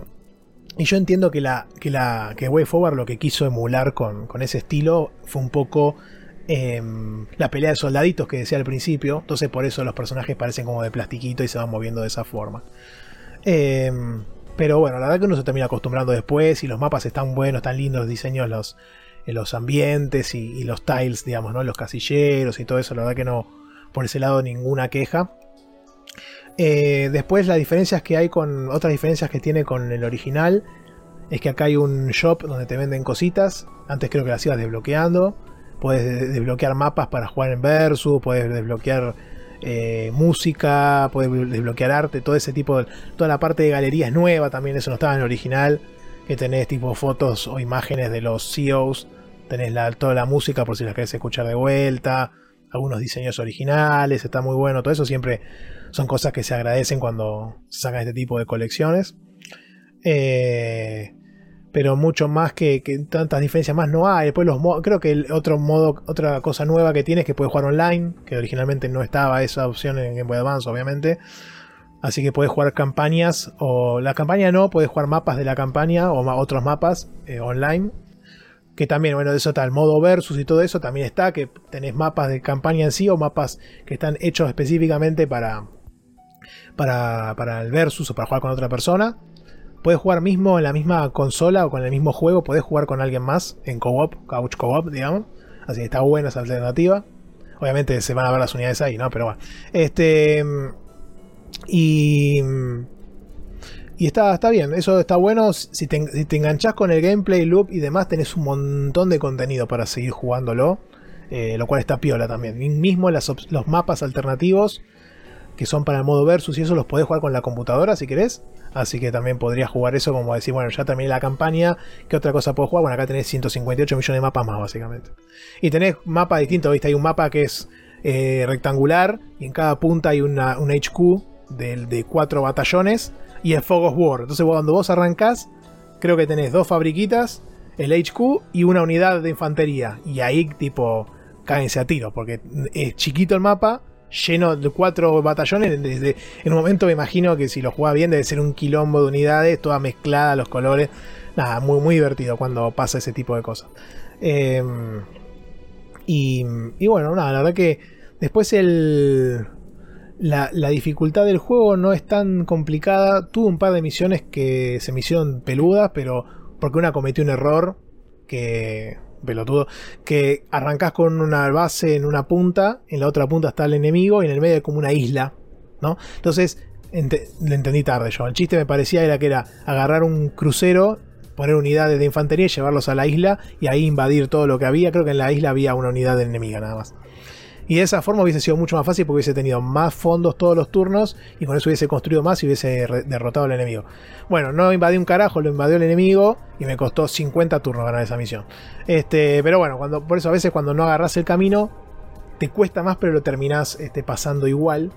Y una cosa que no dije es que al final de terminar la misión tenés un scoring que tenés tres puntos de, análisis que te, te hace el juego. Que es el poder que usás, la velocidad o los turnos y, y ahora no me acuerdo cuál otro más. Eh, entonces está bueno porque depende cómo juegues, te puedes eh, ganar más puntos en uno u otro y, y, eso llevarte a que a que puedas sacar más puntos y cuanto más puntos sacas te da más monedas que puedes cambiar en el shop ese para cambiar por pegs y por cositas. Eh, el, juego como que, el juego como que premia que lo pases en menos turnos y si haces más daño y lo haces miedo al enemigo, también te premia eso. Entonces está bueno tener en cuenta eh, ese tipo de. Y, depende de la estrategia que hagas, también te, suma más puntos o no. Así que, que, nada. Y después, no sé si lo había dicho, pero cuando terminas la campaña, te destraba los otros caminos alternativos que no hiciste, así que podés volver a hacer esas misiones que dejaste de lado. Porque, ah, porque había hablado de los CEOs. Cuando vos, en un momento, eh, en tu país, digamos, de, de dentro del continente, Orange Star, vos tenés a Sam, a Max y a, um, y Andy para elegir. Y vos podés medio que elegir cualquiera de los tres en las misiones que siguen, a partir de cierto punto. Entonces, cada uno de los que elegís no es que la misma misión, pero con ese CEO, sino que son tres misiones distintas, con cada uno de ellos. Entonces ahí hay una parte donde, donde tipo episodio 23, son tres, tres, tres eh, mapas distintos. Pero vos cuando avanzás en la historia jugás uno solo y ya después saltás sale 24, por ejemplo. Y acá te habilita los otros dos de 23 para que vos los puedas jugar si querés, porque, te, cuando vos elegiste, elegiste otro camino.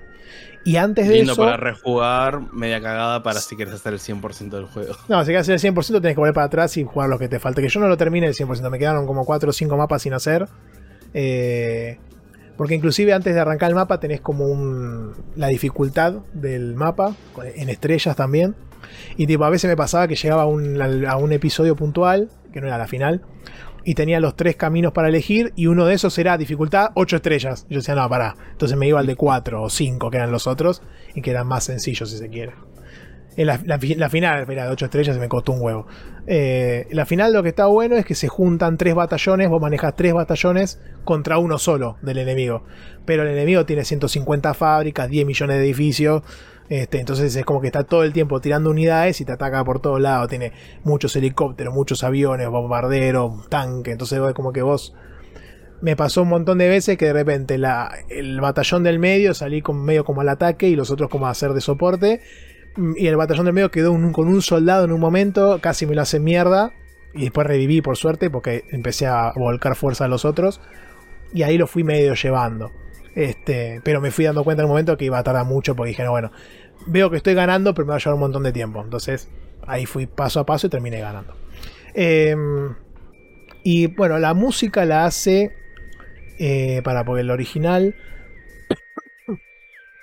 Acá eh, también está remasterizada la música del, del juego, del, del, remake este, que está muy bueno los instrumentos que, que agregaron. Eh, el, compositor original se llama Taishi Senda, que la verdad básicamente ha trabajado en, estos juegos, ¿no? No es que ha hecho mucho más que, que los Advance Wars y alguno que otro. Eh, la verdad que la música es muy buena. Eh, es bastante... Sí, trabajó en Paper Mario original también, pero después trabajó en los Advance Wars. En el 1 y en el 2, no, el, no así en los que de DS y demás. Es bastante... No es de la que me gusta a mí clásica de los RPG desde ya. tampoco creo que daría para el lugar a pie en este lugar. Pero tiene muchos bajos, muchos, viste, como tambores, que yo, está buena, la música muy este, ambiental, si se quiere, te acompaña en el gameplay. Además la vas a escuchar mucho porque a veces vas a estar pensando qué mover y vas a estar con la musiquita de fondo, así que está buena. No, no se vuelve repetitiva. Eh, y lo que hace el remaster este le agrega, de las canciones le agrega nuevos instrumentos, pero mantiene bastante la, esencia original de, los, de las canciones y, está, la verdad que la metí un poco ahí en mi, en mi, librería eh, de canciones que estuve escuchando y la verdad que me, ha gustado mucho como el, el, enfoque que le han dado para, para remasterizar los temas en, esta nueva entrega. Eh, porque han agregado más bajos, han, agregado otros instrumentos, ¿viste? Está, está bueno, la verdad que la música, el tratamiento que le han dado ha sido muy, muy interesante. Em, y bueno, no hay mucho más para hablar, la verdad que lo, lo súper recomiendo. No, no ha vendido mucho, como dije, parece el juego, eh, siendo que justo la salió un año con muy buenos juegos y además siendo un remaster de... un remake de juegos que ya han salido Ojalá que, le haya ido lo suficiente. Entre el oficial y que salió y la guerra y todo. Sí, no tuvo, poco mucho tiempo. de salida. No, no, no tuvo mucho tiempo de para explotar, no tuvo, después tuvo grandes juegos alrededor, el tema de la guerra en sí. Pero para mí son grandes juegos igual, ojalá que por lo menos haya vendido lo suficiente para que les interese sacar un, un juego nuevo. Eh, no sé, vamos a ver qué pasa. Pero, pero bueno, la verdad que no, está, no, estuvo mal. las críticas estuvieron bien, así que eso está bueno. Eh, para tenerlo en cuenta. Y, les ha gustado en líneas generales. Pero bueno, como dijiste vos después, hoy en día es todo tan vertiginoso que se fue diluyendo mucho. Eh, ya al mes siguiente salió Zelda, o sea, realmente ni al mes siguiente, porque esto fue abril 21, creo que el Zelda salió a principio de mayo. Entonces realmente es como que ya medio que lo lanzaron porque lo tenían que lanzar. Y, bueno, eso fue, le, pagó un poco. Inclusive el original eh, también salió cerca del, de la crisis del, tema de septiembre del 2001 de, Estados Unidos, de la Torre Gemela, del 9-11. Bueno, este salió el 10. de septiembre. Buena suerte. Este, sí, nada, una cosa en que tiene una suerte toda esta gente. Así que, nada, pero bueno, está, asignado por, por conflictos eh, bélicos y, y, terroristas y mundiales, ¿no? Muy, muy impactante. Lamentablemente. Eh, pero bueno, más allá de eso, como digo, lo recomiendo un montón. Me, entretuvo mucho. Muy divertido el título. Eh, el remaster está. La remake esta, perdón, remaster, pero mí es remake. El remake este que sacaron en Switch está muy completo, trae todo lo del original y lo, ensalza un poquito y lo, eleva, así que me parece que para aquella gente que surca los mares seguramente que lo puede probar sin ningún problema, súper recomendado y si no, se emulan el original de Game Boy Advance que, que hoy en día es súper jugable, envejeció 10 puntos eh, y, se defiende perfecto. Y lo recomiendo. Así que no sé si a usted le llamó la atención de, Rami, no sé, vos te gusta, vos te gusta más los más eh, más grandiosos que estos juegos, pero este, este, es más como más petit, más cortito, más chiquito. No, no, no, no, es por eso. Pero sí, me interesó. Lo que pasa es que no sé si lo, sumaría al backlog, considerando todo lo que tengo. Pero. Sí, sí. Pero sí, es un, es un género que me suele gustar a mí. Eh, o sea, ah. cuando lo que comentaste me, me, me, interpeló en el sentido de que son cosas que yo ya estoy acostumbrado. Por ejemplo, eso del quilombo de muchas unidades o eso de usar las montañas para, darle visión a, otras a otras unidades. O sea, son mecánicas muy típicas de, juegos de ese estilo. Claro. Lo, lo, mm, lo, que iba a decir también, lo que había pensado el otro día, es que por el enfoque que le, da que le ha dado Intelligent System y Way Forward acá en este, en este remaster, este remake, em, es, una, es un gran punto de entrada para gente que le interesa este tipo de, género, no de táctica. Porque tal vez lo que puede ocurrir es que cuando vos juegas un Stellaris o alguno de los otros, eh, te abruma un poco más, porque tiene un montón de elementos. Acá es bastante sencillo, realmente no, no hay mucha más variedad que las unidades que tenés y que el terreno y que atacar y defenderte. Y una vez que ya te aprendes las unidades que tenés y demás, ya jugás, no, no jugás de memoria, pero vas tranquilo, decís, bueno, acá me muevo esto, acá hago aquello, acá hago lo otro. Entonces me parece que es un gran punto de entrada para alguien que quiere inmiscuirse un poco con este género y después saltas a los otros que es un poco más complicado. Así que, que nada. Eh, bueno, y eso, eso fue la Advance Wars. Y ya que estamos hablando antes de, del bingo, no sé, cool si te, te, interesó el juego, si había jugado ya. Sí, sí, no, yo, yo, el juego lo, creo que en un momento lo descargué y todo, no lo arranqué por una cuestión de tiempo, pero me parece una gran opción, sobre todo en Switch. Es un juego para sesiones cortas, Ángel, entre una cosa y otra, me parece que, que rinde un montón. Eh, lo tengo que arrancar en algún momento, lo tengo ahí pendiente, pero es una cuestión de, bueno, de prioridades, pero sí. El... Las misiones más largas me han llevado media hora, un poquito más tal vez, pero otro día agarré un par. Yo estoy medio en modalidad de tratar de llegar al 100% si se quiere y agarro una cada tanto y me durará 15 minutos, ponerle 10, 15, 20, depende cuántas boludeces hago o cómo me confunda. Entonces está bueno, son para sesiones cortas, va a 10 puntos, olvídate. Eh, y bueno, hablando del, hablando del bingo, elegí juegos por turnos. Y porque son por turnos básicamente. Y un remaster remake, que justamente es un remake hecho y derecho. Eh, así que.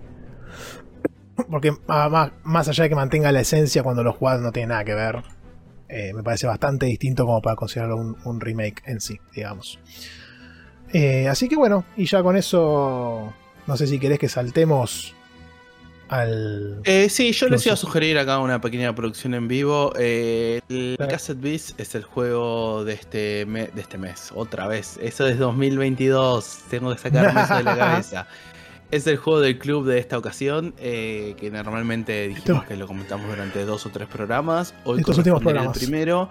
Yo lo que les iba a decir, la sugerencia eh, de producción en vivo es como eh, justo Santi y yo somos de los que menos lo jugaron, Cabo está de vacaciones, es eh, saltearnos esta vez el Cassette Beast, que igual tuvo bastante aceptación, incluso ahí ya Dam lo terminó. Lo terminó, sí. Y hay un par que lo están jugando.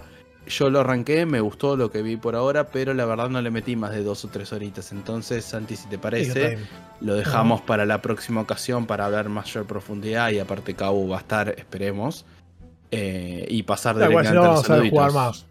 Sí, sí, yo jugué también un poquito al principio, eh, más o menos hasta que le vences al primer arcángel y un poco más. Eh, y sí, ya empezás a ver, está súper inspirado en es un Creature Collecting RPG, súper inspirado en Pokémon y etcétera. Pero la verdad que ya eh, con los elementos otro, otro, inspirado en, Pokémon. Otro más, sí, este, este está, sí, este está inspirado. No tuvo ninguna polémica. Este está bien, este está bien. Este está, este está, inspirado en el mismo género, digamos. Este, como tantos otros que no son Palworld. Y, no, mm, incluso decir que a Porco, a Porco se le murió se le murió el equipo, pero para mí, más allá de Pokémon, también le veo inspiraciones en lo que es Digimon y alguna cosa también, de Ranger, me parece. Sí, sí, pues Creature Collecting, o sea, ese, ese tipo de género. Pero lo que iba a decir justamente para diferenciarlo de, de Pikachu y su, y su, y su banda, es que la verdad que ya al principio, los primeros ratos, ya ves cosas muy falopa, muy piolas, la historia nada que ver de ella. Y mm, que inclusive muchas veces, a mí por lo menos, me generó la comparación, salvando las distancias, con lo que puede hacer un Undertale, por ejemplo. Tiene como elementos así medio falopa que no entendés un carajo. Y entonces está bueno, viene medio por esa línea también. me pareció re piola que, que hayan tomado esa, esa opción a la hora de, de empezar a desarrollar la historia, por lo menos de la poco que jugué. Y, bueno, por eso, por eso viendo interesado en verlo cómo sigue, porque sé que se va, seguramente se va a poner mucho más. Ya la premisa que te instala al principio es, muy llamativa y te da ganas de saber qué pasa, cómo estás ahí, por qué, pasa lo que pasa. Inclusive los NPC, el NPC que te acompaña eh, en tu party, si se quiere, no te dice un carajo, porque siempre que pasa algo falopa te dice, ah, ya vas a saber, ya vas a entender. entonces te digo diciendo la mierda, forra. Y entonces no, no te explican demasiado tampoco, al menos al principio.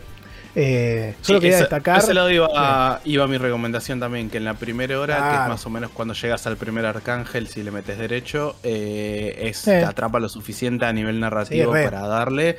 Eh, tiene sus diferencias, no piensen que es, oh, bueno, voy a jugar otro Pokémon, es muy distinto, tiene ah. algún que otra, pero como decís vos, es el género de coleccionar criaturas, después fuera de eso, tiene muchas diferencias a Pokémon, que bueno, que vamos a ahondar a futuro, pero eh, la verdad que denle la oportunidad, no piensen que van a jugar un Pokémon o un clon.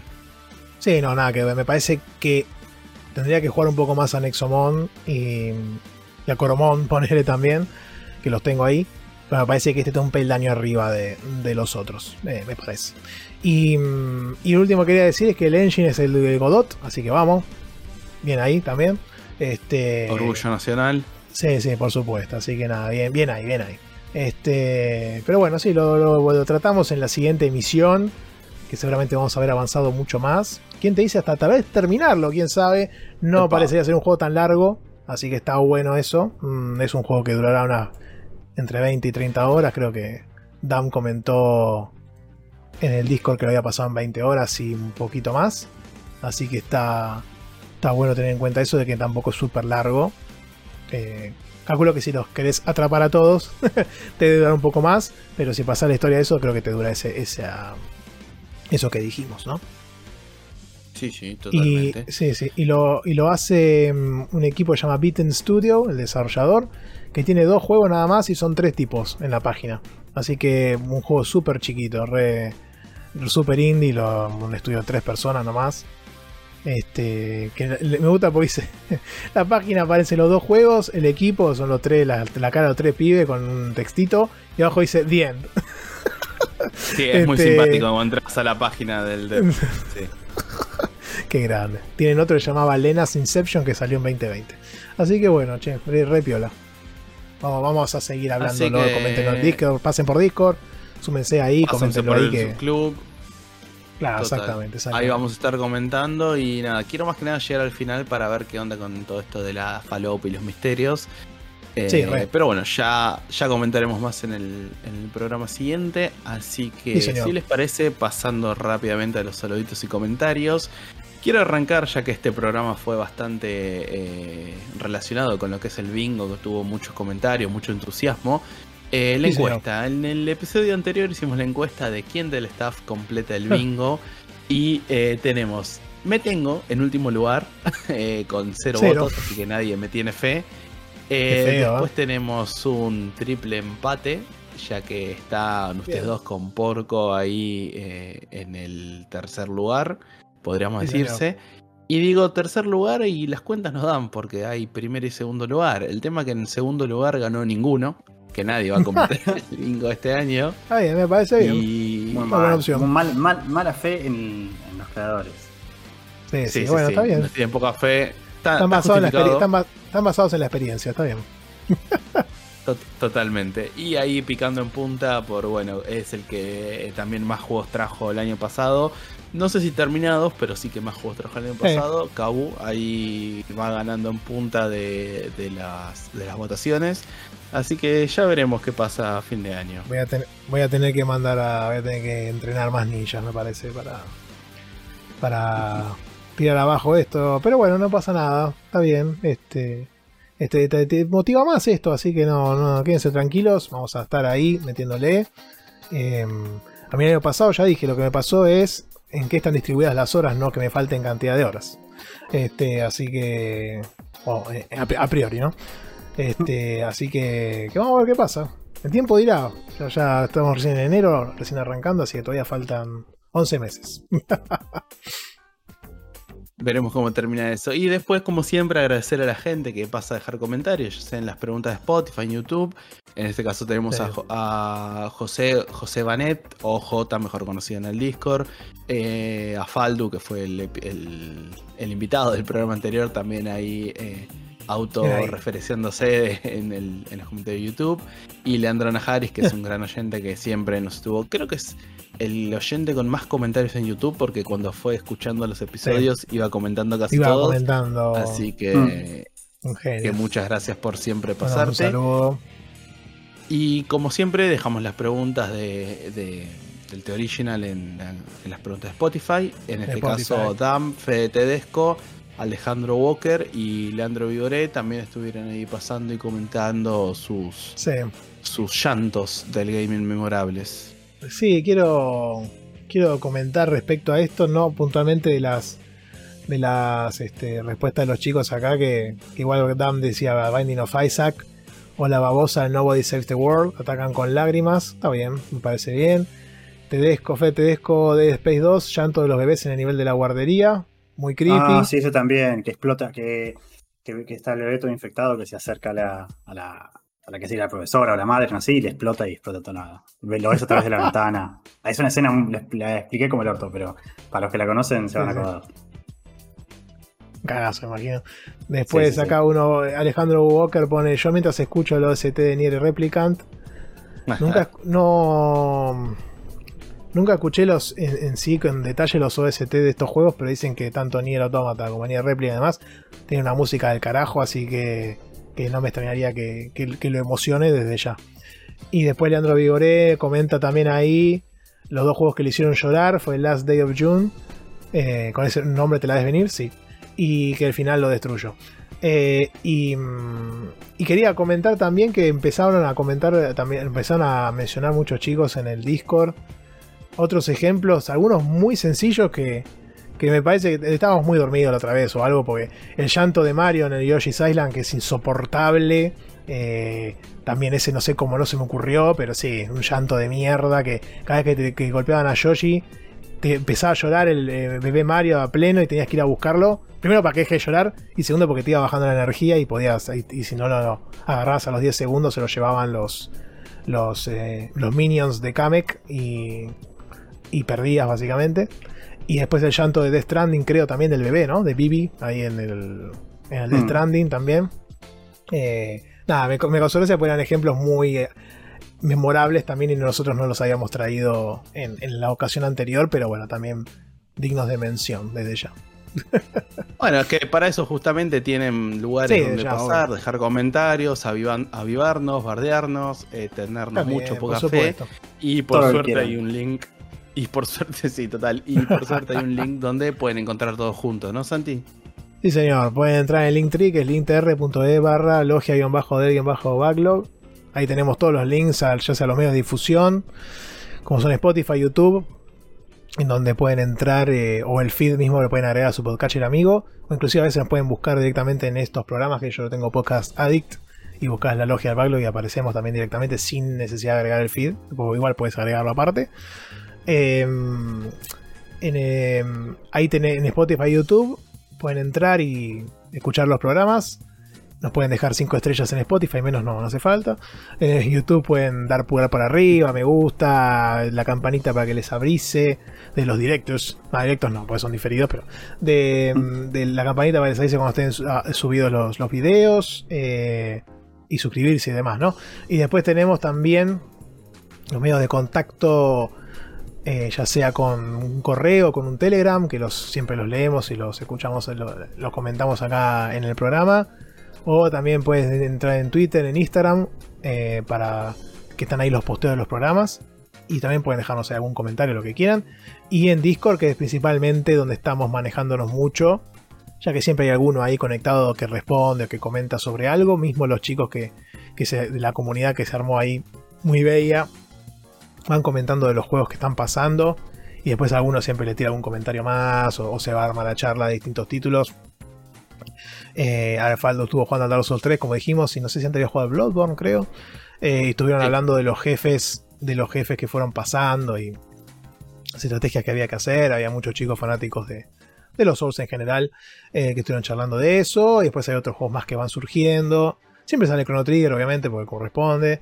Eh, y otros títulos, otros grandes títulos también que, que van entrando en la, en la mención. Justo hoy mismo o ayer creo estaban comentando del, del Six Golden Coins del Mario de Game Boy que yo traje el año pasado. eh, que le había gustado mucho, así que nada, me, me- gustó porque me llamó la atención porque justo habían traído ese título que lo había yo comentado el año pasado y nada, me, me pareció gracioso que, me pareció bueno que, que justo trajeran el comentario ese. Y, y bueno, nada, ahí tienen también los canales del Club Social, como dijimos, Cassette Beats en esta ocasión. Eh, pueden entrar, comentar cómo viene siendo el gameplay ahí, qué están viviendo, qué les va pareciendo, si lo quieren comparar con Pokémon, que, que es una buena alternativa con Pokémon o con Digimon o con el, el que tengan más cercano de referencia, para ver qué comparaciones hay y demás. Este, o si se quedan trabados también, o necesitan alguna ayuda con una estrategia. Eh, y después también están todos los otros eh, canales viejos o en el foro nuevo donde están los juegos que hemos jugado, que pueden entrar ahí y comentar de, otros títulos anteriores.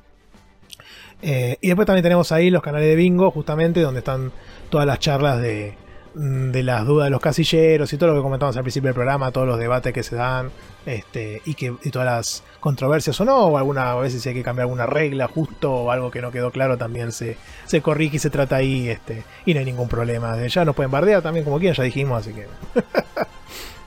Eso no.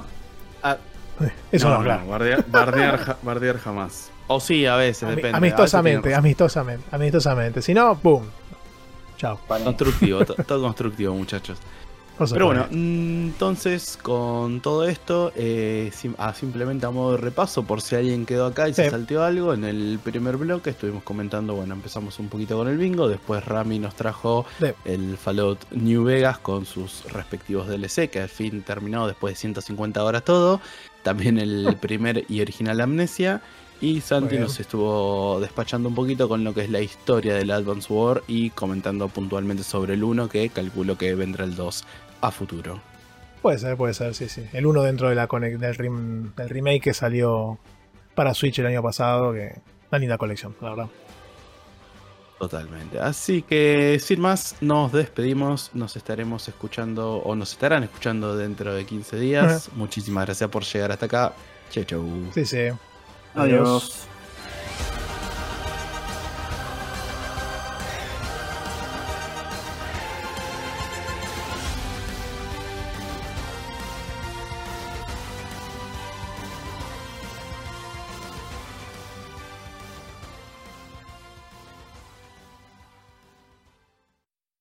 Este Santi que me manda los ninjas y me caga el internet. Así no se puede, loco.